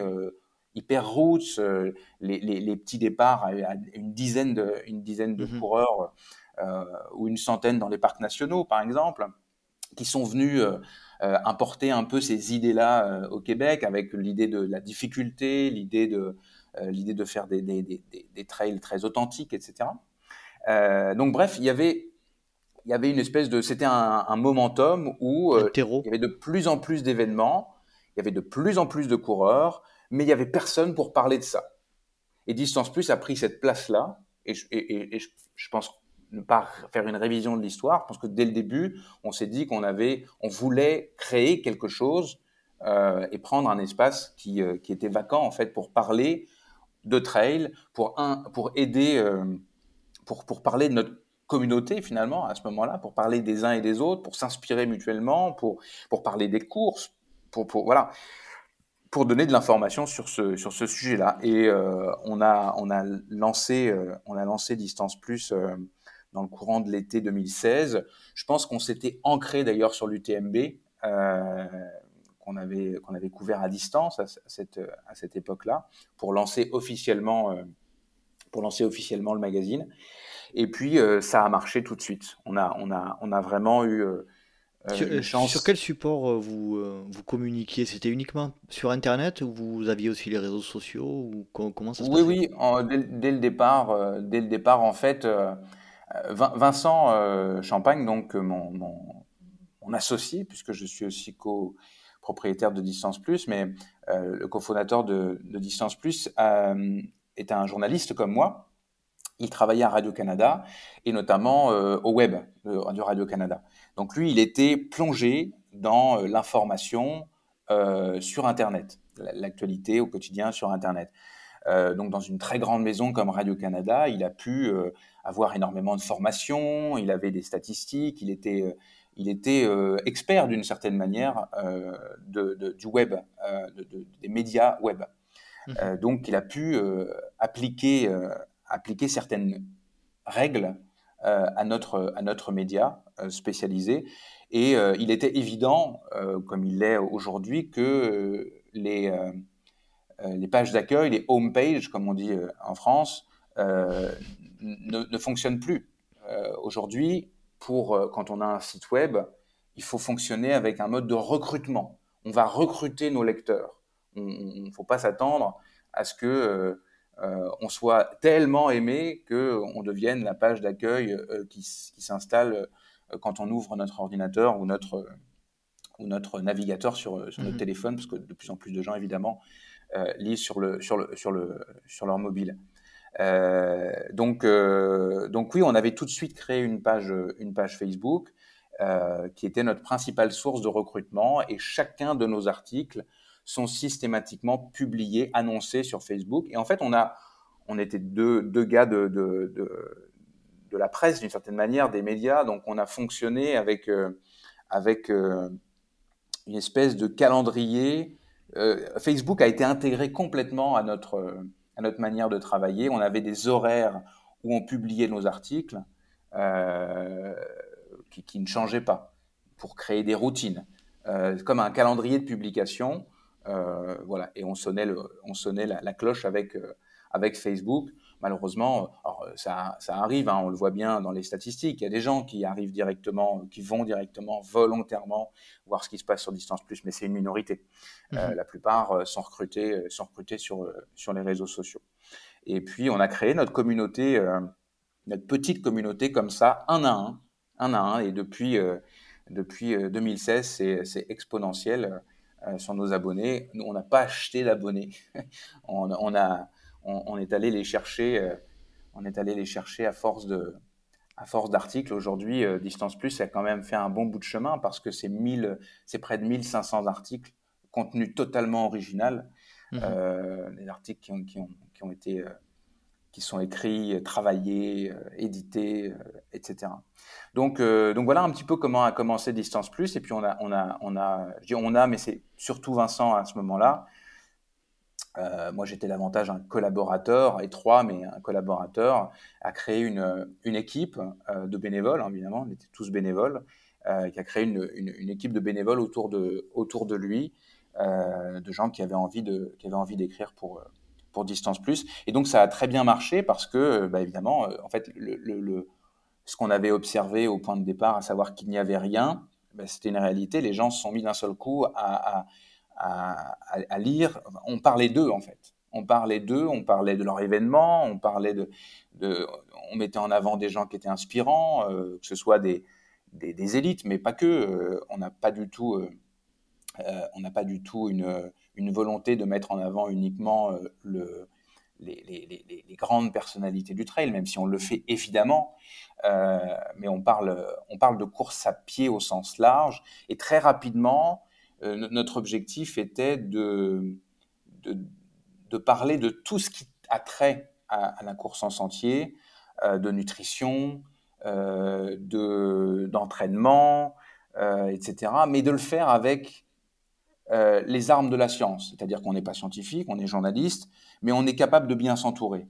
On est capable d'aller chercher des experts en physio, euh, en ostéopathie, on est capable d'aller chercher des experts en nutrition, euh, de s'entourer de, vrais spécialistes qui ont envie de, partager aussi leurs connaissances et de les vulgariser, puisqu'on est un média spécialisé, mais fondamentalement vulgarisé. Et, très vite, Vincent a, avait été chercher des, ressources euh, importantes pour nous euh, dans, tous ces secteurs-là. Et, je pense tout particulièrement euh, à celui qu'on appelle le doc Benoît, qui est notre médecin. Enfin, ce n'est plus seulement le, seul médecin qui, qui, qui collabore à, distance plus, mais il est devenu, c'était un, un, chroniqueur, le, vrai premier et seul chroniqueur sur distance plus, c'est-à-dire que le seul à qui on a autorisé à, y aller avec euh, un peu plus de subjectivité de par son expérience, à la fois d'ultra-trailer, d'ambassadeur de la clinique du coureur, de médecin, et d'y aller avec des recommandations, parce que, parce que justement, il fonctionnait avec les évidences scientifiques, parce que c'était pas, euh, c'était, euh, il mettait en avant la, science. Et ça, ça c'est quelque chose auquel on attache beaucoup d'importance, ne pas dire n'importe quoi, ne pas écrire surtout. Euh, on, va, on va trouver euh, certains magazines qui, euh, un mois, pendant un mois, va parler d'une technique à la mode, et puis au bout de deux, mois plus tard, dans le magazine suivant, une autre technique. Mais, enfin, une autre technique ou une autre méthode, etc. nous, la cohérence qu'on essaye d'avoir, encore une fois, évidemment, on peut être probablement, on n'est probablement pas infaillible, c'est de de s'en tenir à, ce que nous dit la science, à tous les niveaux que ce soit. Donc, euh, donc voilà. Euh, je ne sais pas si je réponds correctement à ta, question. Non, c'est très clair. Tu as parlé tout à l'heure, tu disais que vous étiez bien entouré, qu'il y avait des, qu'il y avait des, euh, des contributeurs bénévoles à, Distance Plus. Est-ce que tu peux parler un petit peu de cet aspect-là Comment sont réalisés les articles Par qui Et comment, comment êtes-vous entouré justement? Euh, oui, j'aimerais te dire qu'aujourd'hui, euh, Distance Plus euh, n'a plus de collaborateurs bénévoles, mais, paye tous ses, collaborateurs. Malheureusement, ce n'est pas le cas. on est tous, pour l'essentiel, c'est essentiellement encore aujourd'hui, malheureusement, un travail bénévole. Qui repose sur la volonté de la volonté de, de, partager en fait la volonté de participer à ce à, un média euh, sérieux euh, crédible exigeant etc avec une, une ligne de conduite une politique éditoriale euh, ancrée très ancrée dans le journalisme qui répond au code au code de la profession certaines choses dont on a déjà parlé tout à l'heure alors comment on écrit, euh, comment, comment on écrit, comment, c'est quoi la vie d'un article euh, ben, on, on, se on, se repose en partie sur l'actualité, par exemple. Il se passe un événement. Euh, bon, ben, il y a un événement. On va essayer de parler de cet événement un peu différemment. Donc, essayons d'aller euh, euh, à la rencontre de quelqu'un qui va peut-être faire cet événement ou qui l'a fait, euh, qui a une histoire à raconter et euh, on va faire le portrait, je sais pas moi, de Michel qui a terminé dernière du 30 km du trail de la clinique du coureur, par exemple, et on va prendre du temps avec elle pour qu'elle nous raconte qui elle est, ce qu'elle a fait, ce qu'elle a vécu. C'est voilà, on va, on va, on va on va discuter longuement avec elle pour aller chercher l'histoire. On va chercher l'histoire qu'elle a à raconter et on va la, mettre en avant euh, dans, les pages de Distance Plus euh, parce que euh, parce que à sa façon, elle est inspirante. donc voilà, on va, essayer de, trouver systématiquement des angles, des angles de vue qui sont pas systématiquement inspirants, mais on, raconte des histoires, des vraies, des histoires vraies, mais des, histoires. Et on essaye évidemment, euh, et bien évidemment, il y a aussi des articles purement d'actualité. Euh, quand, euh, je sais pas moi, le QMT, le Québec Mega Trail, annonce que il, lance un, 100 miles linéaire pour la première fois au, Québec, par exemple. Bon, ben ça, ça devient, c'est une actualité qu'on va traiter de manière rapide, mais parce que c'est, on, est sur un sur un événement. Donc là, il n'y a pas une histoire à raconter. Mmh il y aura une mmh histoire le, au, lorsque l'épreuve aura lieu ou lorsqu'elle aura eu lieu, mais on est sur de l'actu. Donc on essaye évidemment, on a aussi une vocation, une partie de, de, distance plus qui est de, évidemment donner des, informations sur l'actualité sans nécessairement être exhaustif parce que c'est impossible. Il faudrait être une énorme rédac, euh, une grosse rédac pour pouvoir suivre tout et pouvoir en parler le, le mieux, euh, le mieux possible. Et puis euh, donc on a des collaborateurs, hein, des collaborateurs bénévoles, ça vient, ça part évidemment, hein, ça peut pas, en fonction de, en fonction de, de leurs envies, euh, en fonction de leur temps, etc. Il faut, il faut se, on, on peut pas avoir euh, les mêmes attentes que lorsqu'on a une équipe euh, professionnelle et, et, rémunérée. Euh, mais donc voilà, on a une discussion euh, préparatoire sur l'article, et puis ensuite il y a la livraison de l'article, et il y a ce qu'on appelle l'édition, qui je pense malheureusement se fait de moins en moins dans, les médias. Euh, et l'édition, c'est la relecture extrêmement attentive du texte, c'est la, révision du texte, donc évidemment la, correction dans un, deuxième temps, mais est-ce qu'on a réussi à raconter l'histoire? Est-ce qu'on est allé, est-ce qu'on a réussi à mettre en avant ce qu'il faut mettre en avant? Ce qui, va, ce qui va faire que ce texte-là a une valeur pour la plupart de nos lecteurs. Donc, on va retravailler éventuellement le texte.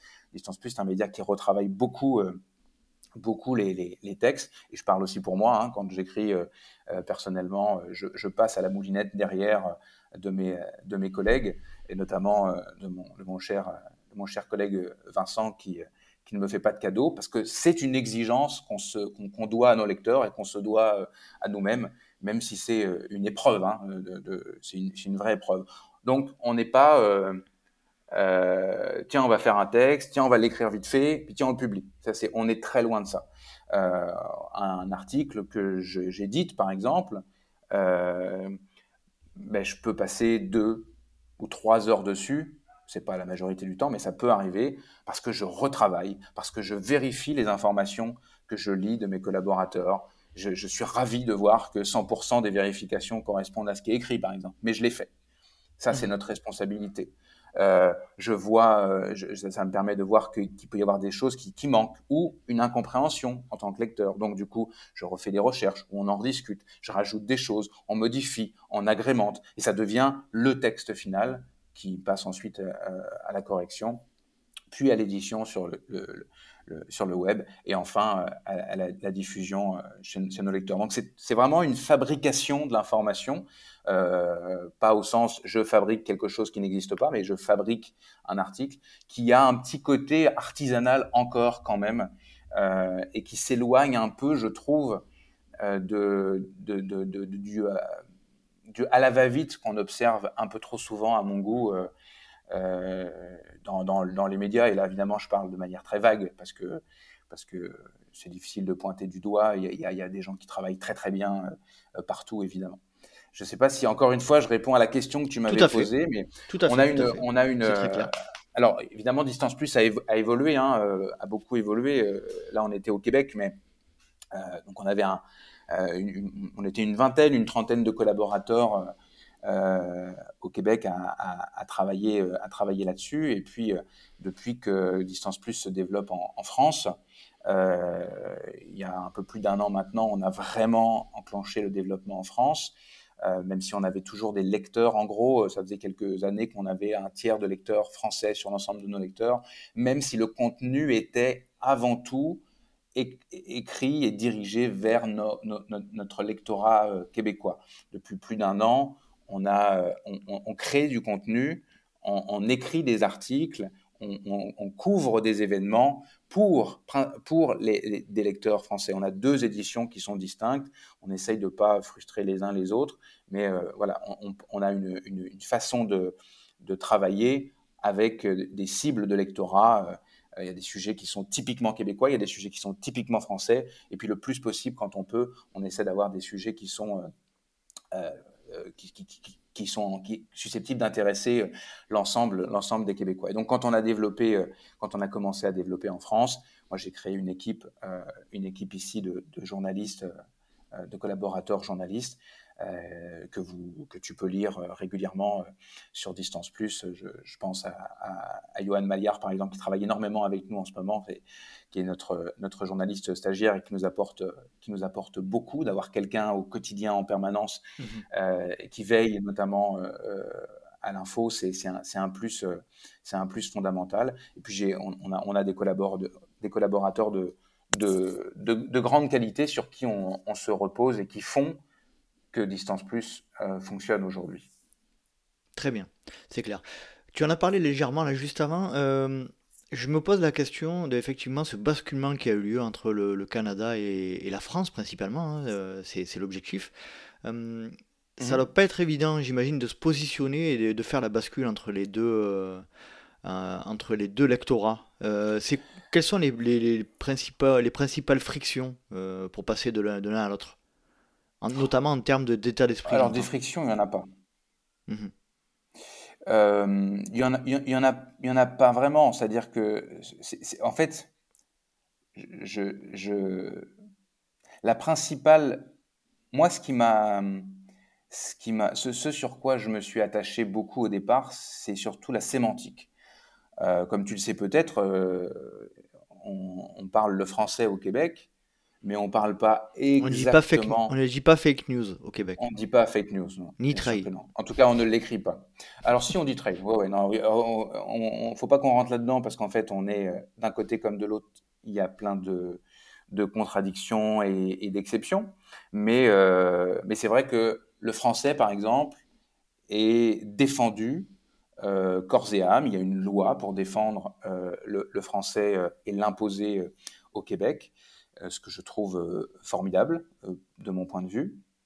Et c'est quelque chose auquel je, me suis, complètement allié à ça en, en devenant une partie de moi est devenue vraiment québécois et, et, bah, Distance Plus, on, défend aussi la langue française, même si on parle de, trail, bah, on, essaye de, décrire correctement avec des beaux mots, avec une grande diversité de mots.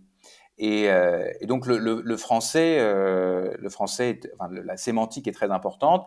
Et quand on fait le, le passage d'un, comment dire, d'un lectorat à l'autre, ce qu'on a pu observer, et notamment on a pu l'observer surtout avec nos collaborateurs qui utilisent plein de mots en anglais ou des mmh. expressions euh, qui ne sont pas usitées au Québec, c'est là en fait, c'est là où ça, cloche parce qu'il y a des expressions qui ne sont pas comprises d'un côté, d'autres qui ne sont pas comprises de l'autre, ou d'autres ou des expressions qui agacent d'un côté. bref, c'est là où il faut trouver un juste milieu. Alors, ce qui est intéressant, c'est que Vincent est, québécois. Moi, même si je suis dans l'absolu un petit peu des deux, je suis quand même, qu'on le veuille ou non, plus, euh, plus français. Donc, on a cette capacité à, discuter. Et Dieu sait si on peut avoir des débats de temps en temps, euh, parfois sur juste un mot. Le mot à mmh. utiliser, est-ce que. Et c'est vrai que quand, quand on est arrivé, c'est une bonne question en fait que tu poses parce que on s'en est pas tant, on ne s'est pas attardé euh, spécifiquement dessus, mais en fait régulièrement c'est un, un, sujet qui fait débat entre nous en se disant, ben voilà, euh, par exemple, au début de Distance Plus, on employait trail davantage comme un synonyme. C'était la course en sentier qu'on mettait en avant. Mmh. Euh, quand on a fait la bascule, j'allais dire en bon français le, switch, la Switch. en bon français, j'adore l'ironie de en bon français. le, le, euh, euh, j'ai un peu perdu le fil de ma pensée du coup. Quand tu, quand tu as basculé, euh, quand as basculé de course en sentier à trail, quand tu as fait oui, le, switch. C'est ça. il, fallait, il fallait que, il fallait que on soit cohérent aussi avec nos lecteurs, c'est-à-dire que nos lecteurs soient pas déboussolés par un vocabulaire qui n'était pas familier pour eux. Et comment on parlait de, de, de, trail en France? Bah, Avant tout comme du trail running. Donc, on a considéré que trail devenait le, mot commun. Et puis, la course en sentier est devenue un, très, très bon synonyme, parce qu'on s'entend que si on parle de course en sentier euh, en France, tout le monde comprend. Mm-hmm. On sait de quoi il s'agit. Donc, euh, donc voilà. Donc, c'est des petites, euh, un point de détail. Ça peut sur, sur, des petits mots comme ça qu'on va, qu'on va, qu'on va utiliser. Après, des frictions, non, il n'y en a pas vraiment il n'y en a pas vraiment eu. C'est euh, juste l'angle, euh, c'est juste l'angle avec lequel on traite nos infos. Par exemple, euh, quand je suis allé couvrir la diagonale des fous avec l'équipe de la clinique du coureur, la clinique du coureur. On salue, Blaise Dubois. Comment? J'ai dit qu'on salue, Blaise Dubois notamment. Voilà. Bah, Blaise et, et, son équipe avaient rassemblé euh, des coureurs québécois, puisque la clinique du coureur est, au Québec, euh, un peu comme Distance Plus, est née au Québec, puis a fait des, petits, s'est développé par la suite, et euh, un gros bassin évidemment en France, donc a rassemblé des athlètes français et des athlètes québécois, et cette quarantaine de, coureurs se sont retrouvés à l'île de la Réunion pendant 15 jours sous la bannière Les Guerriers du Grand Raid. Euh, pour courir la, diagonale des fous. Moi, à ce moment-là, je suis euh, sur place. J'ai la chance de vivre euh, cet événement au milieu de, cette joyeuse bande et d'être au cœur du, sujet. Mais à ce moment-là, je, suis avec mon regard québécois. Ok, Distance Plus, je, sais que ça va être lu en France aussi, mais euh, on est encore avec notre lectorat principalement québécois. Donc les sujets que je choisis, je pense que j'avais dû faire 14-15 euh, sujets euh, sur cette période. Les sujets, c'est complètement axé sur les Québécois. Je vais aller parler de Jean-François Cochon à la Diagonale des Fous, parce que c'est la meilleure chance québécoise, ou Johan Trimaille, qui a en plus l'avantage d'être aussi français, par exemple. Mais donc, tout, tout, mon angle, mon angle de travail, ça va être pour les lecteurs québécois.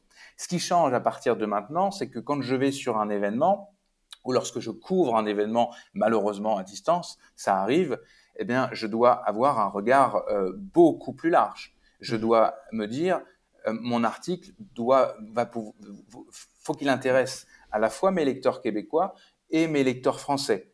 Euh, donc, c'est des choix qui sont un peu différents. Ou alors, on prend un parti total de dire voilà, cet article-là sur cet événement-là, ce sera, euh, on va, on va s'intéresser à un, athlète français qui n'intéressera euh, a priori pas du tout, euh, notamment si c'est un athlète élite par exemple, pas du tout les, athlètes québécois, et donc bah, on s'ancre dans le lectorat, le lectorat français. Mais on, va, on peut aussi choisir, un, par exemple, un, anonyme qui a une, histoire à, raconter euh, euh, incroyable, mais qui, a donc, de par son histoire, un côté universel et qui transcende complètement le fait d'être québécois ou le fait d'être français. Donc nous, on est obligé, euh, Vincent comme moi, de de jongler de, de, de, de, jongler, exactement, de jongler mhm. en, pensant toujours, mais ça aussi c'est le rôle d'un média, de penser à son lectorat, d'essayer de, faire en sorte que euh, il soit, euh, qu'on livre la marchandise sans se, sans se rater. Donc euh, c'est juste que ça nous rend un petit peu plus schizophrène, quoi, dans notre façon de, de penser, de penser les choses. Mais c'est c'est un c'est un comment dire, une mécanique intellectuelle. Une gymnastique. Une gymnastique, c'est ça le bon mot. C'est une mm. gymnastique intellectuelle qui est franchement, euh, qui est franchement mm. très intéressante. Hein. Comment tu vois, euh, quelle est ta vision de Distance Plus, euh, on va dire, aller dans les, dans les 2-3 ans à venir? Et puis, à plus long terme, on va dire, dans, dans les 10 ans à venir? C'est une, une question hyper difficile. C'est hyper difficile parce que euh, écoute, moi, j'ai fait le choix quand je suis rentré, euh, quand je suis revenu en France euh, en 2017. Distance Plus était mon principal objectif. Quand on a créé Distance Plus, on a créé un monstre et probablement qu'on n'avait pas, on n'imaginait pas ce que ça deviendrait. Il faut savoir que l'année dernière, Distance Plus a été lu par on a eu plus d'un million de pages, de pages lues, ce qui est pour un média, un petit média de niche comme nous, est assez exceptionnel. En tout cas, c'est comme ça qu'on l'a vécu. Euh, quand on a créé Distance Plus, euh, Vincent dit souvent que c'était un hobby à ce moment-là. Il aurait dû d'ailleurs dû, dire, d'ailleurs, il aurait d'ailleurs dû dire un passe-temps. Je déforme peut-être la réalité, il a peut-être jamais dit ça. Mais euh, il, c'était, euh, c'était quand même quelque chose d'un peu plus passionnel, un à côté. Lui, il travaille à Radio-Canada, etc. Et puis, c'est devenu, en fait, le, monstre a grossi euh, euh, et on a assez rapidement eu envie de, d'en faire notre objectif professionnel, c'est-à-dire de, faire vraiment que ce soit notre unique à la fois travail et source de revenus aussi. En tout cas, ça l'a été pour moi et ça l'a été euh, évidemment pour lui puisqu'il a fait euh, euh, quelque chose de, très courageux. Il a quitté un très bon poste à Radio-Canada de journaliste avec un salaire correct et puis des avantages, etc., pour s'investir dans Distance Plus et dans le, le quasi-bénévolat. J'ai fait le même choix quand je suis revenu en France. Euh, où j'ai décidé de ne pas chercher de travail et de d'avoir comme objectif principal Distance Plus, de m'impliquer corps et âme pour ce média euh, ce bébé euh, auquel je tenais énormément et j'avais envie de le voir s'épanouir, grandir et devenir une source pour moi de revenus, de gagner ma vie avec ça, parce que je méritais, on méritait de gagner, on mérite en fait de gagner notre vie avec ça. C'est un travail à part entière. Et donc je n'ai choisi que des à côté pour gagner ma vie, euh, comme par exemple euh, euh, formateur en, journalisme qui vient pas, qui, qui, qui, qui, me prend beaucoup de temps, mais qui me permet de, de faire mon mmh. travail. seulement la réalité, c'est que on est lu, on semble avoir rassemblé une, une, communauté autour de nous, y compris maintenant en France. On voit bien qu'il y a des gens qui nous lisent, on a de, plutôt de bons commentaires. Alors, il y a certainement des gens qui euh, n'aiment pas Distance Plus, hein, mais on a quand même souvent d'assez bons commentaires, notamment sur la qualité de notre travail. Euh, bref, les échos sont très positifs. Les échos de nos lecteurs, qui sont notre cible, sont très positifs. Mais on est dans, un, dans, une, période très problématique, une crise médiatique qui dure depuis euh, super longtemps, depuis le développement du numérique, en fait, depuis euh, ce moment où chaque média qui existait euh, a dû se questionner sur son avenir. Qu'est-ce qu'on fait pour continuer d'exister? Quel modèle on choisit? Puisque le modèle, par exemple, dans, la presse écrite, le modèle, il était simple. Tu viens acheter ton numéro à la pièce ou tu t'abonnes. Et cet argent euh, arrive dans les caisses du média qui peut ainsi payer ses ressources humaines. Euh, ça, c'est un schéma très classique auquel s'ajoute évidemment la publicité. Chaque euh, euh, journal où chaque magazine peut avoir un certain nombre de pages consacrées à la publicité. Chaque page a une valeur. La marque, le produit, peu importe l'organisation qui veut avoir sa publicité dans tel ou tel journal, paye le montant. Et puis voilà, ça c'était le schéma classique. Aujourd'hui, ces schémas-là sont complètement euh, ne, ne, tiennent plus. Les gens n'achètent plus de journaux, très très très peu, n'achètent plus de magazines, les gens s'informent essentiellement sur le web. Le numérique a, créé, euh, euh, a développé, a permis de développer la gratuité contre évidemment de, de la publicité. C'est ce modèle-là qui, quand il est arrivé, enfin c'est très rapidement développé à peu près partout. Euh, en même temps que l'avènement des réseaux sociaux, des blogs, euh, des influenceurs sur euh, YouTube et, et, compagnie, qui sont autant d'encarts de, publicitaires potentiels pour, pour les marques. Je, généralise en disant. La, la, presse écrite ou la presse de manière générale n'est plus le n'est plus le fronton de la publicité malheureusement. C'est ça. Non non non non. Quoi. non non parce que parce qu'une parce qu'une marque euh, une marque, fondamentalement, euh, si tu es à la tête de la marque, ce que tu veux, c'est, pour qu'on parle de toi, c'est d'essayer d'atteindre ta cible, de, de, de, à qui tu veux vendre ton produit. Donc, euh, pour être le plus rentable, il faut que tu puisses euh, être vu par, euh, par, par tes clients potentiels. Un journal euh, généraliste, il y a un petit pourcentage de personnes qui vont lire le journal, qui vont voir la publicité, qui vont être concernées. Un journal spécialisé, un magazine spécialisé, par exemple pour une marque de, de course à pied, qui veut vendre, euh, qui veut mettre en avant ses nouvelles paires de chaussures, euh, en, publiant sa publicité dans un journal spécialisé en course à pied ou en course de, de trail, par exemple, va atteindre un bon pourcentage de lecteurs de magazines. Mais euh, la, la, marque qui euh, peut maintenant atteindre à la maison directement parce qu'il fabrique lui-même son propre contenu ou parce qu'il utilise des influenceurs qui sont autant d'un encart publicitaire individualisé. Hein. Après, mmh. chacun a son mode mmh. d'éthique, mais ce n'est pas des journalistes. Donc, euh, qui n'ont pas nécessairement d'éthique, ils font, ils font comme euh, ils font au tout venant. Euh, chacun a son éthique, quoi. C'est un peu le, c'est un peu le Far West. Euh, bon, bah là, les, les, les, marques euh, vont aller chercher la, la personne qui, qui, aura, atteindra, qui aura la capacité d'atteindre le plus possible sa cible. Et aujourd'hui, c'est pas les médias qui font ça. C'est la, la, réalité, elle est là. Mmh. Donc, on est dans une crise énorme, euh, une crise fondamentale et qui, qui, menace le journalisme. On en revient à notre, au début de notre discussion, qui menace le journalisme parce que si un média n'a plus la capacité de, de gagner de l'argent, il n'a plus la capacité de garder ses journalistes, il les vire. C'est des journalistes non plus de travail, etc. Et c'est un, et c'est un, comment dire, c'est une, une, escalade, euh, une escalade, euh, mmh. comment dire, euh, négative. Donc, euh, pour en revenir à, à, Distance Plus, nous, on, on, on s'est inscrit euh, dans la logique de la gratuité au départ, parce que c'était ça qui prévalait. Parce que un média qui se crée, un média qui n'est pas connu, euh, un média de niche qui arrive euh, sans communauté euh, et qui veut se vendre, c'est un média qui meurt assez rapidement. Donc il faut faire, il faut, se faire ça, il faut, être connu, il faut avoir un minimum de, crédibilité, voilà. et donc on a fait ce choix de la gratuité qui était assez logique.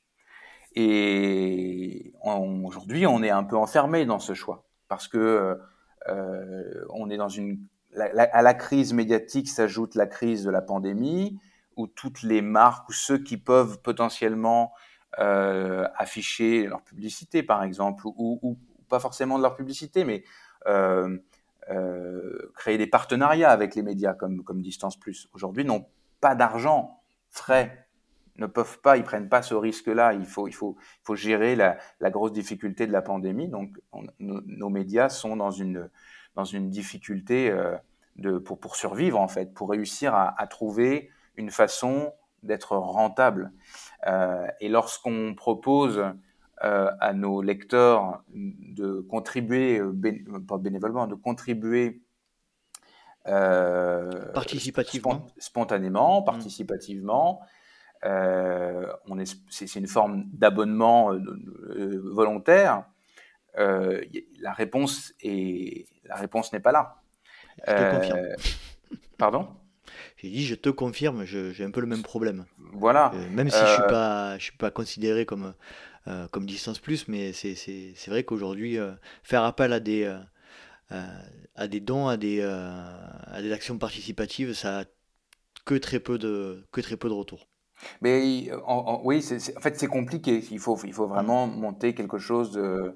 Mm. voilà. Donc, nous, on a, une, on a quelque chose qui fonctionne bien. C'est c'est notre euh, c'est la campagne de soutien annuelle où on explique à nos lecteurs que pour, euh, que si on, pour, continuer à, informer euh, et, à produire du contenu original et de qualité, il faut qu'on puisse minimalement payer l'ensemble des frais qui s'ajoutent très vite mmh. de fonctionnement. Et notre objectif, euh, in fine, et depuis un peu trop longtemps, euh, c'est quand même de gagner un salaire, ce qui n'est pas du tout, du tout le cas aujourd'hui. Donc, euh, en fait, c'est très difficile parce que on, s'est positionné comme un média gratuit, et un média gratuit qui d'un seul coup, en gros, demande à ses lecteurs qui ont l'habitude de consommer tout à fait gratuitement sans se préoccuper de qui, qui a un travail derrière. Mmh. Euh, ben, ben, psychologiquement, je peux concevoir que c'est difficile du jour au lendemain. Ah, il faut payer pour ça? Ben non, j'ai l'habitude de l'avoir gratuitement, je vais, je vais aller ailleurs. Et puis il y a certains qui, qui donnent, qui donnent euh, légitimement, mais je pense que surtout il y a une incompréhension. Tout va vite, tout va mmh. très vite. Euh, ok, je peux pas lire, je peux pas avoir accès à, cette, à, cette, à cet article-là. Tant pis, je, vais en lire, un, je vais en lire un autre. Euh, donc c'est un vrai. nous, on est dans cette. On n'est pas des, on n'est pas des, hommes d'affaires. Euh, Vincent, euh, moi, je suis vraiment le, journaliste et je, suis axé sur la rédaction en chef. Vincent a, cette partie affaires qu'il a, dans laquelle il a, il a trouvé beaucoup de plaisir, mais il n'en demeure pas moins qu'en toute humilité, on est des journalistes de métier, pas des entrepreneurs nés, mmh et que et que même euh, en s'entourant bien, euh, il, faut, il, voilà, il, faut trouver, il faut trouver la bonne formule, la formule qui soit euh, acceptable pour tout le monde pour réussir à, survivre en fait. Et, j'ai du mal à répondre à ta question. J'ai envie de te dire que dans dix ans, on sera le média de référence sur la planète. Ce serait génial de, pouvoir d'avoir réussi à construire ça, ou même d'être un média, le, média de référence dans, la, francophonie parce qu'on fait un travail sérieux, journalistique, honnête, exigeant, euh, euh, qu'on ne fait pas de compromis, etc. Et que surtout, euh, on est payé et qu'on paye aussi nos collaborateurs. Moi, j'ai envie de payer les journalistes qui sont des journalistes de profession et qui donnent de leur temps pour écrire des articles pour Distance Plus, qui passent des heures et des heures et qui, en plus, ont sur le dos Nicolas Fréret ou, Vincent Champagne euh, pour, euh, pour corriger, euh, éditer leurs articles derrière. Moi, j'ai envie que ces gens-là euh, soient payés parce que tout travail mérite salaire. J'entendais l'autre jour, d'ailleurs, ça nous permet de faire un, point intéressant. J'entendais l'autre jour Robin Schmidt, qui est derrière les, genoux dans le gif, qui discutait dans, le podcast de d'Hugo Ferrari.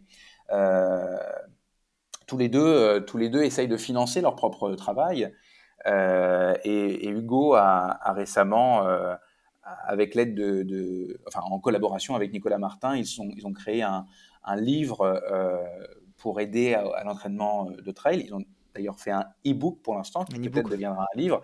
Et mmh. donc, il, s'intéressait, il parlait de, manière un peu, comment dire, dans la découverte de tout ce que ça représentait d'éditer de, de, un travail, de faire une revue ou un livre euh, de ce de ce qu'il en coûtait, de, de, de, tout, de tout ce qu'il fallait, euh, de toute l'énergie qu'il fallait déployer et de, toutes les, de tout ce qu'il fallait payer pour réussir à faire le produit qu'on a imaginé.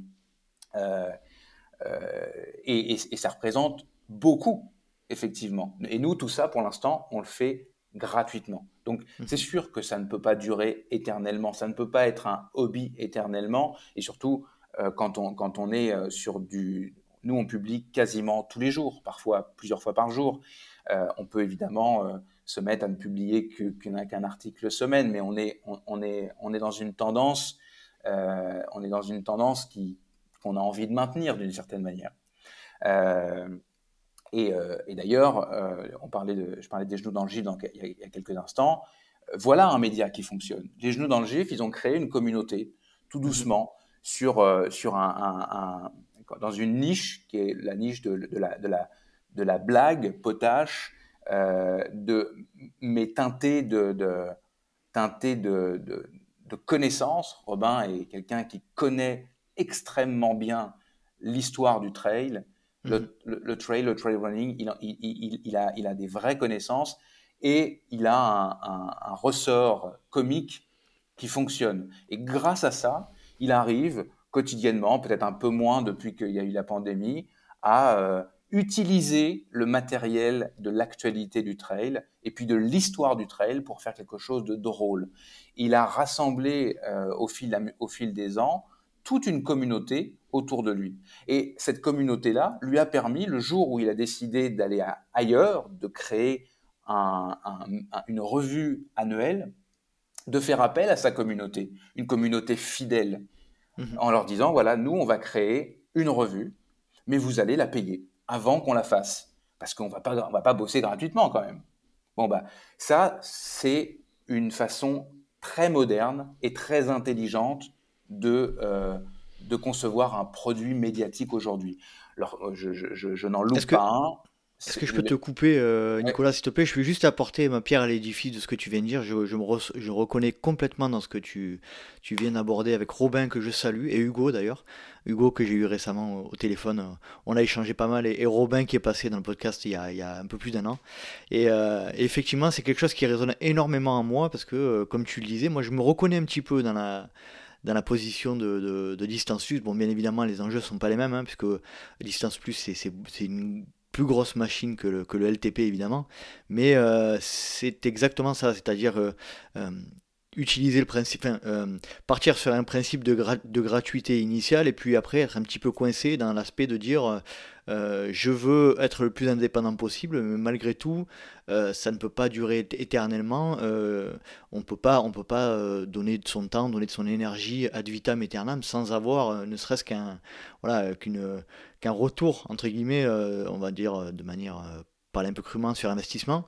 Et moi, le, choix que j'ai fait, c'est effectivement un peu, alors à l'instar de, ce que fait, de ce que font Hugo et, Robin, de créer une communauté via le podcast. Euh, via le LTP pour éventuellement derrière euh, euh, commercialiser des produits. Et là, en, l'occurrence, on va parler de, de, ce que je suis en train de commercialiser. J'en profite, hein, je suis désolé.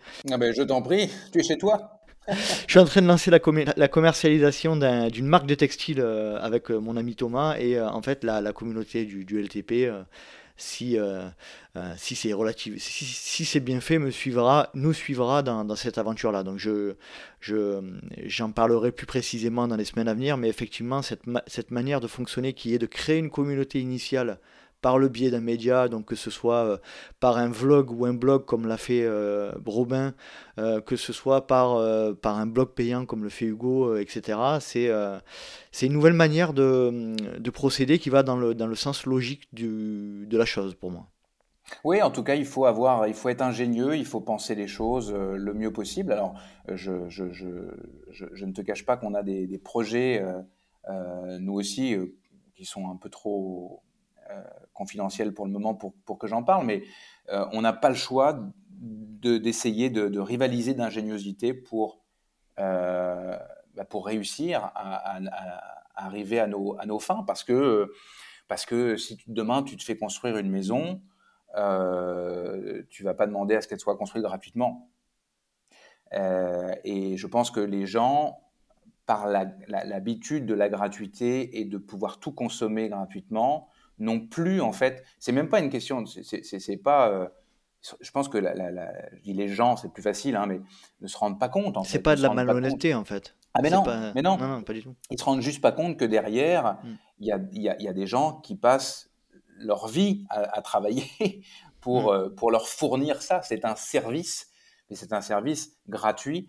Mais là où il y a un problème, c'est quand les gens qui fabriquent ce service, qui sont derrière, le font le font gratuitement. Là, c'est pas c'est pas logique. Et j'avoue que moi, ça me plaît de voir que Hugo, par exemple, réussit à à vendre son e-book ou euh, euh, que euh, Robin cartonne à chaque fois qu'il prévend, met en prévente son, sa, future revue. Je, je, trouve que c'est bien d'avoir des success stories, comme on dit mhm. en français. et, et, j'espère, je, je, te souhaite ça à toi aussi, et je nous souhaite ça. En fait, je, je nous souhaite, quelle que soit la façon, euh, j'espère qu'on trouvera à distance plus. Ça peut être aussi un appel d'ailleurs à, avoir un, un, quelqu'un qui vient nous soutenir. Ça peut être, ça peut être un mécène. Hein. Ça peut être quelqu'un qui est passionné euh, de, de, course à pied, euh, qui a de l'argent à développer, euh, à, mettre dans, quelque chose de sain, euh, qui véhicule des valeurs saines. Des, bonnes habitudes de vie, qui promeut euh, la santé, euh, etc., à travers les pages de Distance Plus notamment, euh, ben, ça peut être ça aussi. On n'est pas obligé de, créer encore un nouveau produit, on n'est pas obligé nécessairement de demander absolument aux gens de, de, passer à la caisse parce que c'est pas plaisant en plus. c'est pas agréable de demander de l'argent aux gens, surtout quand, quand on a presque, en tout cas je parle pour moi, mais parfois j'ai presque honte, de, bah, l'impression de faire la quête, alors qu'en fait, mm. je travaille tous les jours, 7 jours mm. sur 7, mm. sur ce avec, avec un plaisir monstrueux. Hein. Je, prends un plaisir incroyable. Mais euh, il y a un moment donné où nous aussi, il faut qu'on vive. Et, euh, euh, et, voilà, après, il faut assumer nos, choix. Hein. C'est toute une histoire. Bien sûr. on n'est pas là pour faire pleurer euh, dans les chaumières, mais on est là bien sûr aussi pour, pour expliquer le fonctionnement de, de, de, nos médias et de, comment, ça, comment se passe, les, quelles sont les réalités de, des systèmes d'aujourd'hui, quoi, du système d'aujourd'hui, notamment des médias, des médias nationaux. Hmm.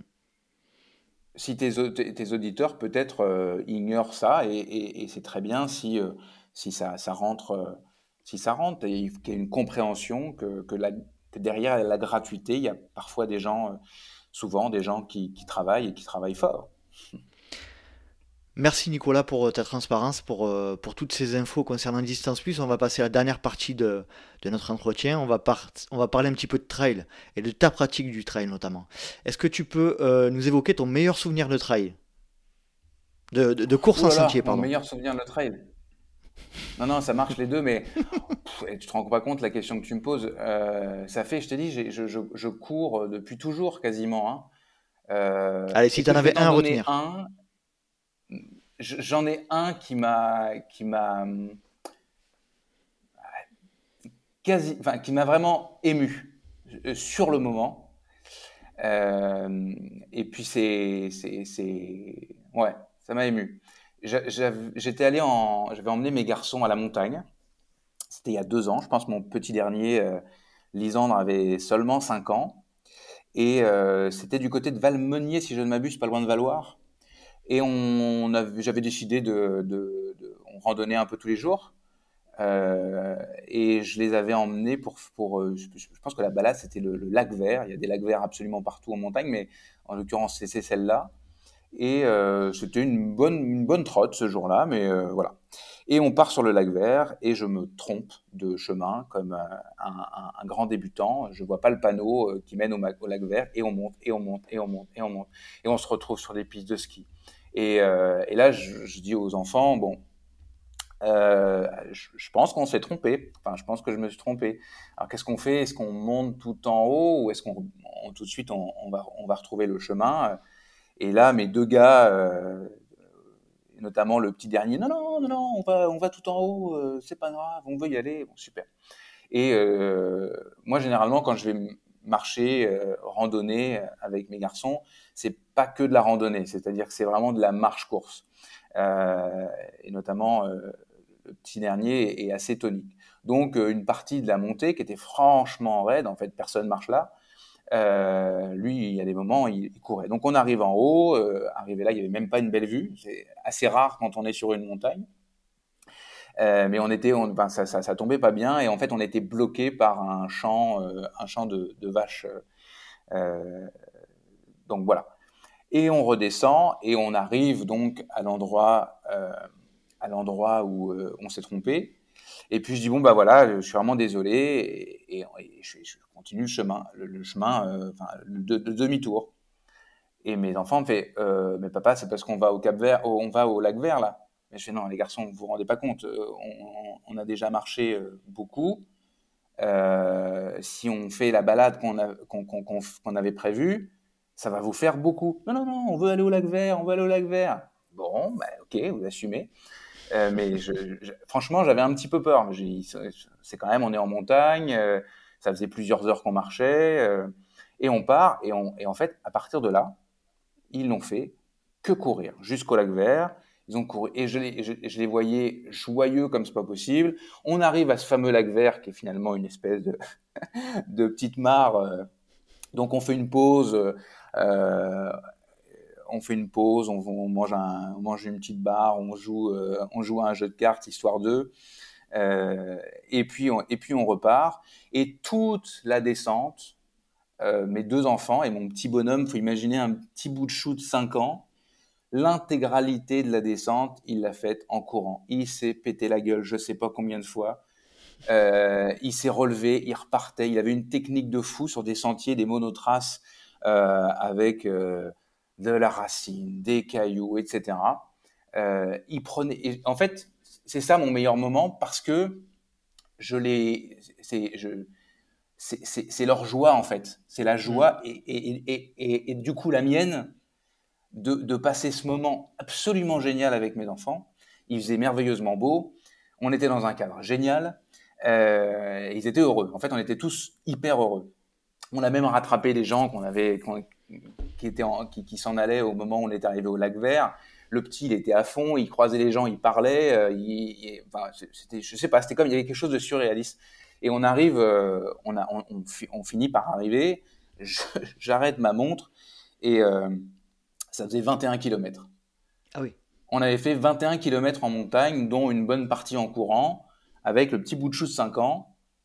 Et, et je me dis, bon, ok. C'était le 15 août. Euh, il y avait euh, le, soir, il y avait le, feu, d'artifice à, la station, euh, à la station, et on y retournait en courant. je ne sais pas où est-ce qu'ils ont puisé leur énergie ce jour-là, mais certainement de la montagne, un petit peu comme moi quand j'étais petit, parce que donc euh, ouais, ça c'est un vrai bon, moment, de trail. C'est pas une course, c'est pas un entraînement, c'est pas. Euh, mais c'est un bon moment de partage avec tes avec Ouais, c'est un moment de partage et, mm. c'est c'est le genre de moment que j'essaie de cultiver euh, avec mes gars beaucoup. Bah t'as de la chance, c'est cool, c'est cool, c'est cool. Et maintenant, est-ce que tu pourrais nous parler de ton de ton pire moment de course en sentier ou de trail? Euh, le pire moment. Hmm. Je sais pas si j'ai des pires moments. J'ai vécu de, de, sales moments euh, avec ma digestion euh, sur toutes mes courses. J'ai été un peu buté aussi à vouloir à vouloir absolument passer le cap des 100 km trop vite. Alors que mmh je, je, je, je, suis tout en, en, je suis en permanence en train de louer les vertus de la progressivité, pour tout d'ailleurs, mais pour la course à pied en particulier. Et, euh, et mon père d'ailleurs me vexait régulièrement en me disant, mais sans en vouloir être méchant ni quoi que ce soit, il me disait, mais peut-être que c'est juste, tu, tu, c'est pas pour toi, tu n'es pas capable d'aller au-delà de 80 km que j'étais capable de faire. Pour moi, ça, ça, ça m'enrageait de, de, dire ça, sauf que je pense que il n'a pas raison, mais j'ai été trop vite dans, le, dans les 100 bornes. Mmh et, euh, et à chaque fois, c'est mon, mon, c'est ma digestion ou je sais pas quoi. Enfin, en tout cas, c'était très problématique. C'est ce que je retravaille aujourd'hui. Euh, j'ai du mal à trouver un, un, un, des pires moments. Euh, je vais t'en dire un qui s'est transformé aussi en un meilleur moment. Et puis, je vais te, te, donner un autre exemple qui n'a rien à voir avec moi. C'était sur la VVX, la volcanique. Mmh. Volvic, euh, Volvic, euh, Volcanic Experience. Volcanic Experience. Voilà. Euh, c'était l'une des premières éditions. C'est très très chouette comme événement. d'ailleurs, un vrai événement populaire. Et j'avais participé à ce qui, à l'épreuve qui, à qui aurait dû être dans le World Tour, mais qui n'a, pendant deux, années de suite, dû être annulé. Et malheureusement, le World Tour, l'Ultra Trail World Tour s'arrête à la fin de l'année, donc il l'aura jamais vécu. C'était un 80, 83 km, je crois, à l'époque. Et euh, je suis parti en étant blessé au genou. Euh, je ne me souviens plus précisément ce que j'avais, mais un syndrome de l'essuie-glace ou quelque chose comme ça. Ce qui était une aberration. Moi, j'allais surtout sur le VVX pour euh, le couvrir, pour raconter l'événement comme journaliste. Mais quand je le peux, j'essaie de, courir, de faire une course.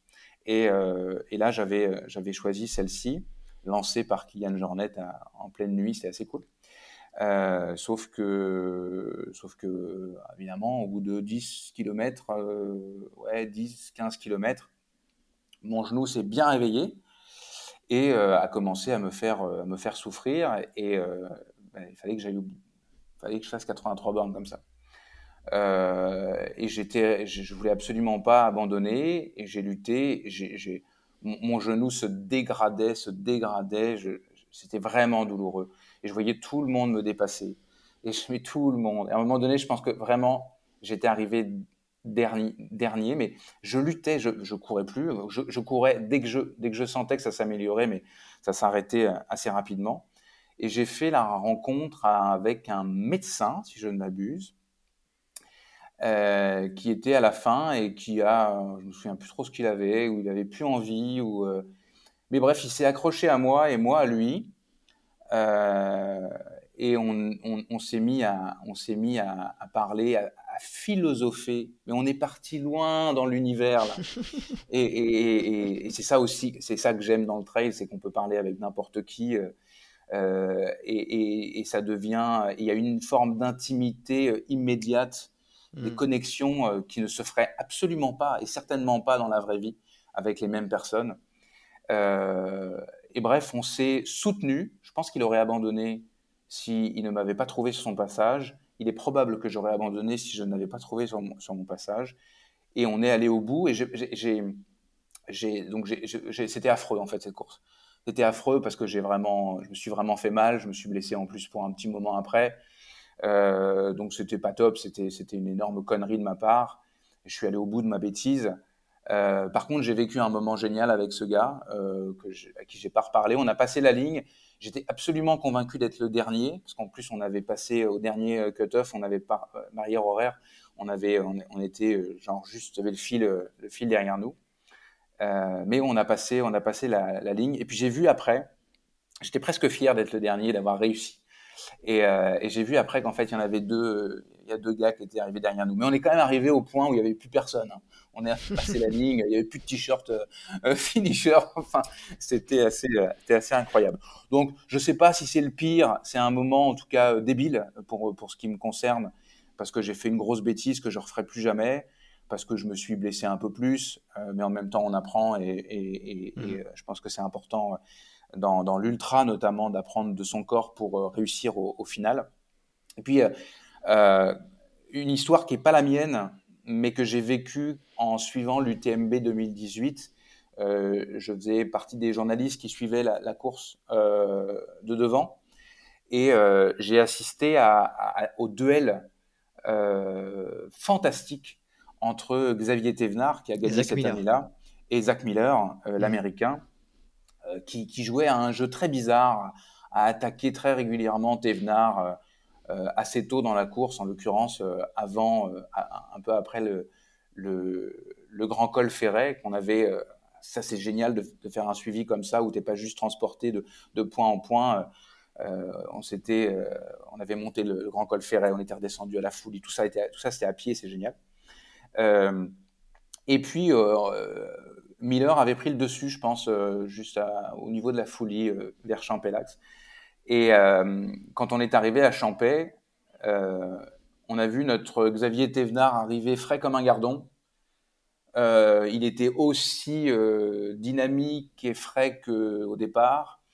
Et on a vu débouler Zach Miller. je pense que tu as pu voir des vidéos de ça parce mm. qu'elles avaient mm. circulé, s'arrêter. Et j'ai assisté à quelque chose de d'inouï en fait. J'avais l'impression qu'il allait imploser, exploser. Son corps se déformait de partout. Il, allait vomir, il n'arrivait plus à manger, mais en même temps, il y avait son, son coach nutritionniste qui le poussait à le faire. Il était dans une forme de transe, mais c'était, c'est vraiment un moment exceptionnel de mmh. voir ce gars qui est un, qui est un, qui est un, qui est un monstre, hein, qui est un, qui est un, un, monstre de il se bataille dans toutes ses courses, c'est, c'est, quasiment jusqu'à la mort. Hein. On a l'impression que il va y laisser sa vie. Et à ce moment-là, sincèrement, je me dis, il va laisser sa vie. C'est-à-dire que ce gars-là ne peut pas repartir, c'est pas vrai. Et, il en fait, n'importe qui de, de, de, lucide, un minimum, et en tout cas, en plus, il était entouré, lui aurait dit, ok, stop, ça s'arrête là, c'est terminé. Mmh. Non, non, il, il, était en train de se décomposer euh, et, il repartait, et il est reparti. Bon, évidemment, euh, euh, il est reparti peu de temps après. c'est Mathieu Blanchard qui l'aidait à, à, atteindre l'hélicoptère pour être évacué parce qu'il était dans un état de délabrement sérieusement avancé. C'est dire à quel point ce gars est capable de se mettre mal. Hmm. Mais voilà, ça c'est la, la, douleur dans le, dans le trail est vraiment représenté par cet événement que j'ai vécu à, un mètre et demi de lui, euh, complètement effaré. Ça t'a marqué, quoi Ça t'a vraiment marqué Ah oui, oui, non, faire physiquement, ça m'a marqué. C'est-à-dire que physiquement, d'assister à ça mmh et, de voir son corps bouger, ce serait cru dans un film de science-fiction, je pense pas exagérer, parce que je me souviens à l'époque, on était un, un petit comité euh, euh, euh, et, on était tous effarés de, voir. Euh, il se ressemblait même plus, c'est-à-dire qu'il avait l'impression qu'il se déformait de partout. c'était un, un, moment de trail qui était, qui était vraiment pas banal. On peut l'appeler le moment extraordinaire alors. c'est un moment extraordinaire, évidemment. bon, écoute, c'est très bien. C'est très bien, et effectivement, on a vu quelques vidéos de, euh, de Zach Miller à ce moment-là. Mais euh, effectivement, c'est déjà impressionnant en vidéo. Alors, euh, à le voir en vrai, ça doit être, ça doit être impressionnant de. Oui, puis, et puis, puis ce qu'on voit pas dans la vidéo, c'est le contraste avec Xavier Thévenard, hmm. qui à ce moment-là est toute une, une, fleur qui est en train de s'épanouir, quoi.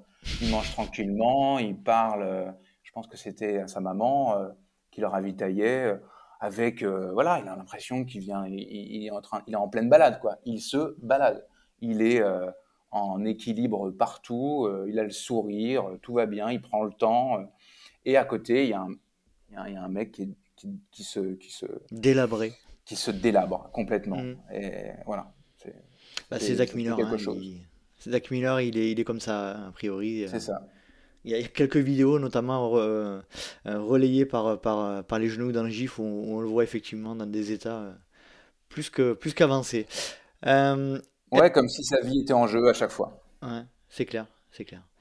On arrive tranquillement à la fin de, à la fin de notre entretien. qui tu souhaiterais entendre dans le podcast? Alors, si, si, possible, une femme, si tu as ça, qui, qui serait intéressante à écouter.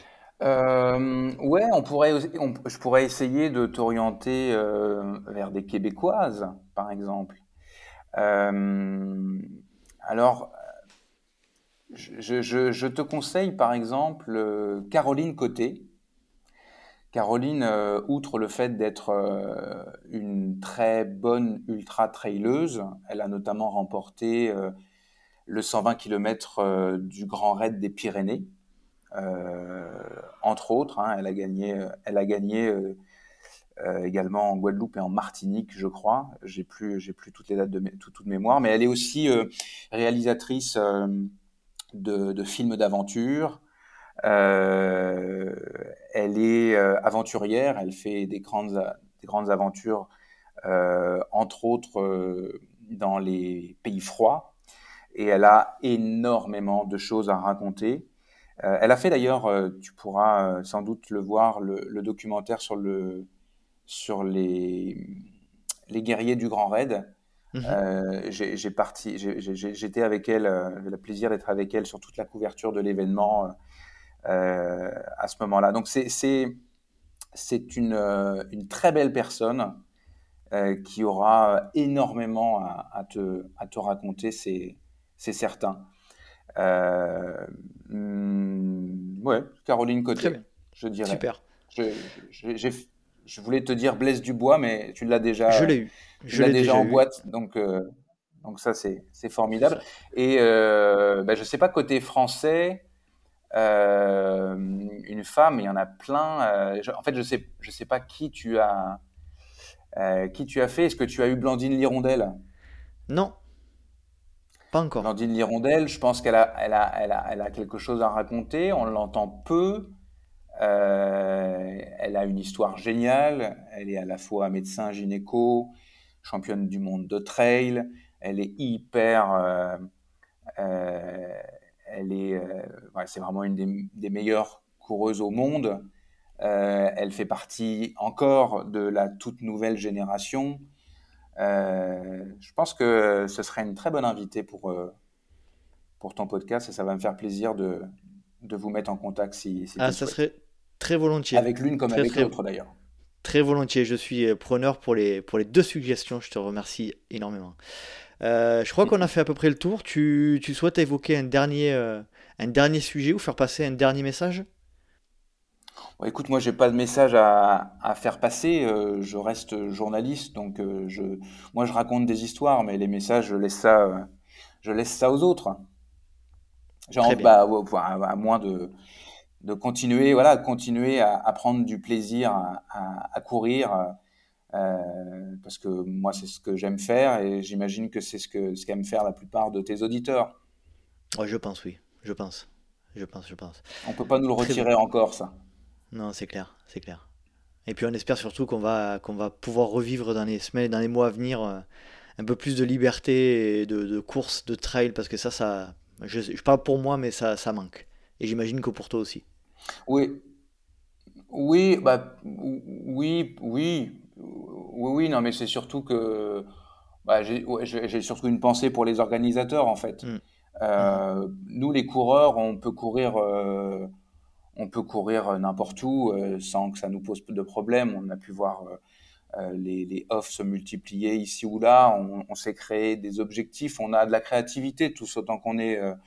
même si c'est vrai qu'on a fait un peu le tour pour certains et que le retour des, c'est qu'on entendait souvent des gens dire ah bah c'est fini les courses, euh, on n'ira plus, on va faire que des offs. Moi j'y crois pas. Je pense que créer des événements c'est toujours euh, des prétextes euh, qui aident. Je parlais d'inspiration tout à l'heure. Ce sont des inspirations. Où on a envie de s'inspirer. Il y a ceux qui ont envie de voyager. Il y a ceux qui ont plus envie de voyager pour des raisons écologiques écologiques et qui veulent euh, et qui veulent rester euh, par exemple en France ou rester au Québec. Euh, bon bah il y a tout un tas d'événements qui sont inspirants et qu'on peut mettre au, calendrier puis qui peuvent être des, des motivations euh, pour pour s'entraîner. Moi je vois ça, j'ai vraiment une pensée pour pour tous les organisateurs, les petits, les gros, qui se qui sont en train de se qui, vivent des heures pas, faciles. Euh, et j'espère je, je, je qu'il y aura le moins de dégâts possible.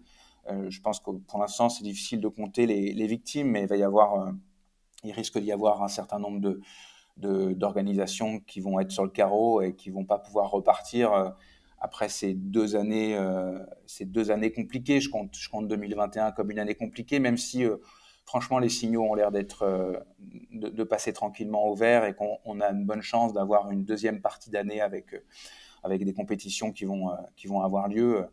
Euh, j'avoue que j'ai hâte de, de, retrouver ce rythme-là, euh, à la fois comme, bah, même plus comme, comme journaliste que comme coureur, comme observateur. Mmh. J'adore ça, j'adore ça, voir mmh. des événements. Et puis reparler à des gens qui, qui, qui, qui ont, qui, qui s'enthousiasment. J'adore l'enthousiasme, j'adore ce qui est positif dans la course à pied, dans les, dans les rencontres avec, avec les autres trailers euh, sur, sur les événements. C'est quand même une putain de belle énergie que de, que de se retrouver, euh, qu'on soit coureur ou, euh, ou observateur dans, dans, dans, ces, dans ces endroits-là. Ça crée des très beaux moments généralement. Tout à fait d'accord. C'est clair. Alors on arrive à la dernière partie de l'épisode. C'est les questions rapides. des réponses courtes et sans argument. Tu es prêt? Bah oui. Plat favori après la course euh, des bonnes pâtes. Ah, une bonne pâte, des, pâtes carbo, pâtes carbonara. Boisson favorite après la course euh, Tout de suite après l'eau, euh, mais la bière vient, vient rapidement. Gel, bar, les deux ou aucun des deux euh, Bar, et si possible fait maison. Grosse rafale de vent ou grosse averse de pluie Oh, averse de pluie. je suis, le vent, le vent c'est compliqué. Racine ou verglas? Ah, racine. Ouais, racine. Courir de nuit ou courir de jour? Ah, j'adore les deux. J'adore les deux. Euh, allez, faut, choisir. Je vais dire de nuit. De nuit. Tu préfères une hypo au début d'un trail ou des, ou des crampes vers la fin d'un trail? J'ai jamais fait les crampes encore. Euh, je sais pas. Je sais ce que c'est qu'une hypo. Euh, allez, euh, l'hypo. Je serais vraiment débile si je me retrouve avec un, une hypo au début d'un trail. Quand tu cours, t'es plutôt podcast, musique ou rien du tout? Ah, je suis les deux, moi. Euh, je suis, je suis, euh, ça, dépend vraiment de mon, mon, On va dire podcast parce que tu veux que je réponde à une seule. Une podcast. Podcast. Tu préfères un trail au Canada ou un trail en France Oh, je peux pas choisir là. Ouais, je vais dire un trail, un trail au Canada parce que j'ai l'impression d'avoir découvert le, d'avoir le, le, trail au Canada. Mais en fait, j'adore le trail au sens très très large et et voilà. C'était une question pour t'embêter. Ouais, hyper piège, hyper piège. Quand tu as couru à, la Réunion, euh, quand tu as couru euh, au Mont Blanc, quand tu as couru euh, dans la forêt boréale à Charlevoix, quand tu as couru dans l'Atlas au Maroc, non, tu peux pas faire de choix. Tu peux pas, choisir. Tu veux juste retourner partout. Bon, tu as, quand même choisi Trail au Canada, j'ai entendu. Hein. Je l'ai entendu. pour la forme. C'est mon cœur qui parle.